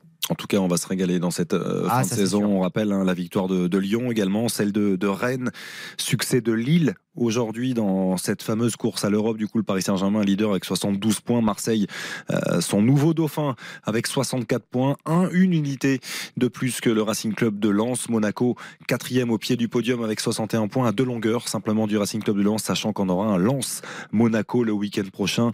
Lille occupe la cinquième place grâce à sa victoire de Buzyn face à Montpellier devant Rennes qui s'est imposé également 3-0 grâce à un doublé de Jérémy Doku hier. Et puis je sais que Xav, que tu es un mec euh, l'un des plus humbles au monde, donc t'en parleras pas. Mais jeudi, on te retrouvera évidemment parce que c'est important pour le football français. C'est le dernier club européen, donc ça sera sur W9 évidemment à 20h. Nice contre Bâle, demi-finale retour avec le but de Mofi que tu nous as fait rêver aux commentaires. 2-2 à l'aller. Et jeudi, c'est comme une place, hein, c'est une place pour aller euh, en demi-finale d'une Coupe d'Europe. Le football français en a bien besoin, donc euh, on a hâte d'être à jeudi soir. C'est pas rien, effectivement. Reste à vous remercier de nous avoir accompagnés. Avant cela, je vais quand même vous rappeler les, les rendez-vous de RTL Foot le week-end prochain parce qu'ils sont beaux. Ça commence Oh oui. dès vendredi Angers, Paris Saint-Germain, samedi Lens, Monaco et puis dimanche en clôture choc des Olympiques, Olympique Lyonnais. Olympique de Marseille avec le retour de notre capitaine à nous, Eric Silvestro, qui sera bien sûr là. Un grand merci, Johan Rioux, Merci beaucoup, Xav. d'avoir été là ce soir, de nous avoir accompagnés. Un grand merci à Baptiste Durieux de nous avoir accompagnés tout au long de ce week-end. Merci mon Xavier, merci beaucoup. Merci à Ilkaï qui était à la réalisation. Rendez-vous, on le rappelle, vendredi prochain pour RTL Foot aux côtés d'Eric Silvestro qui sera de retour en grande forme comme d'habitude. Restez bien sûr avec nous sur RTL dans un instant. Georges Lang pour la collection. Belle soirée à tous. RTL Foot.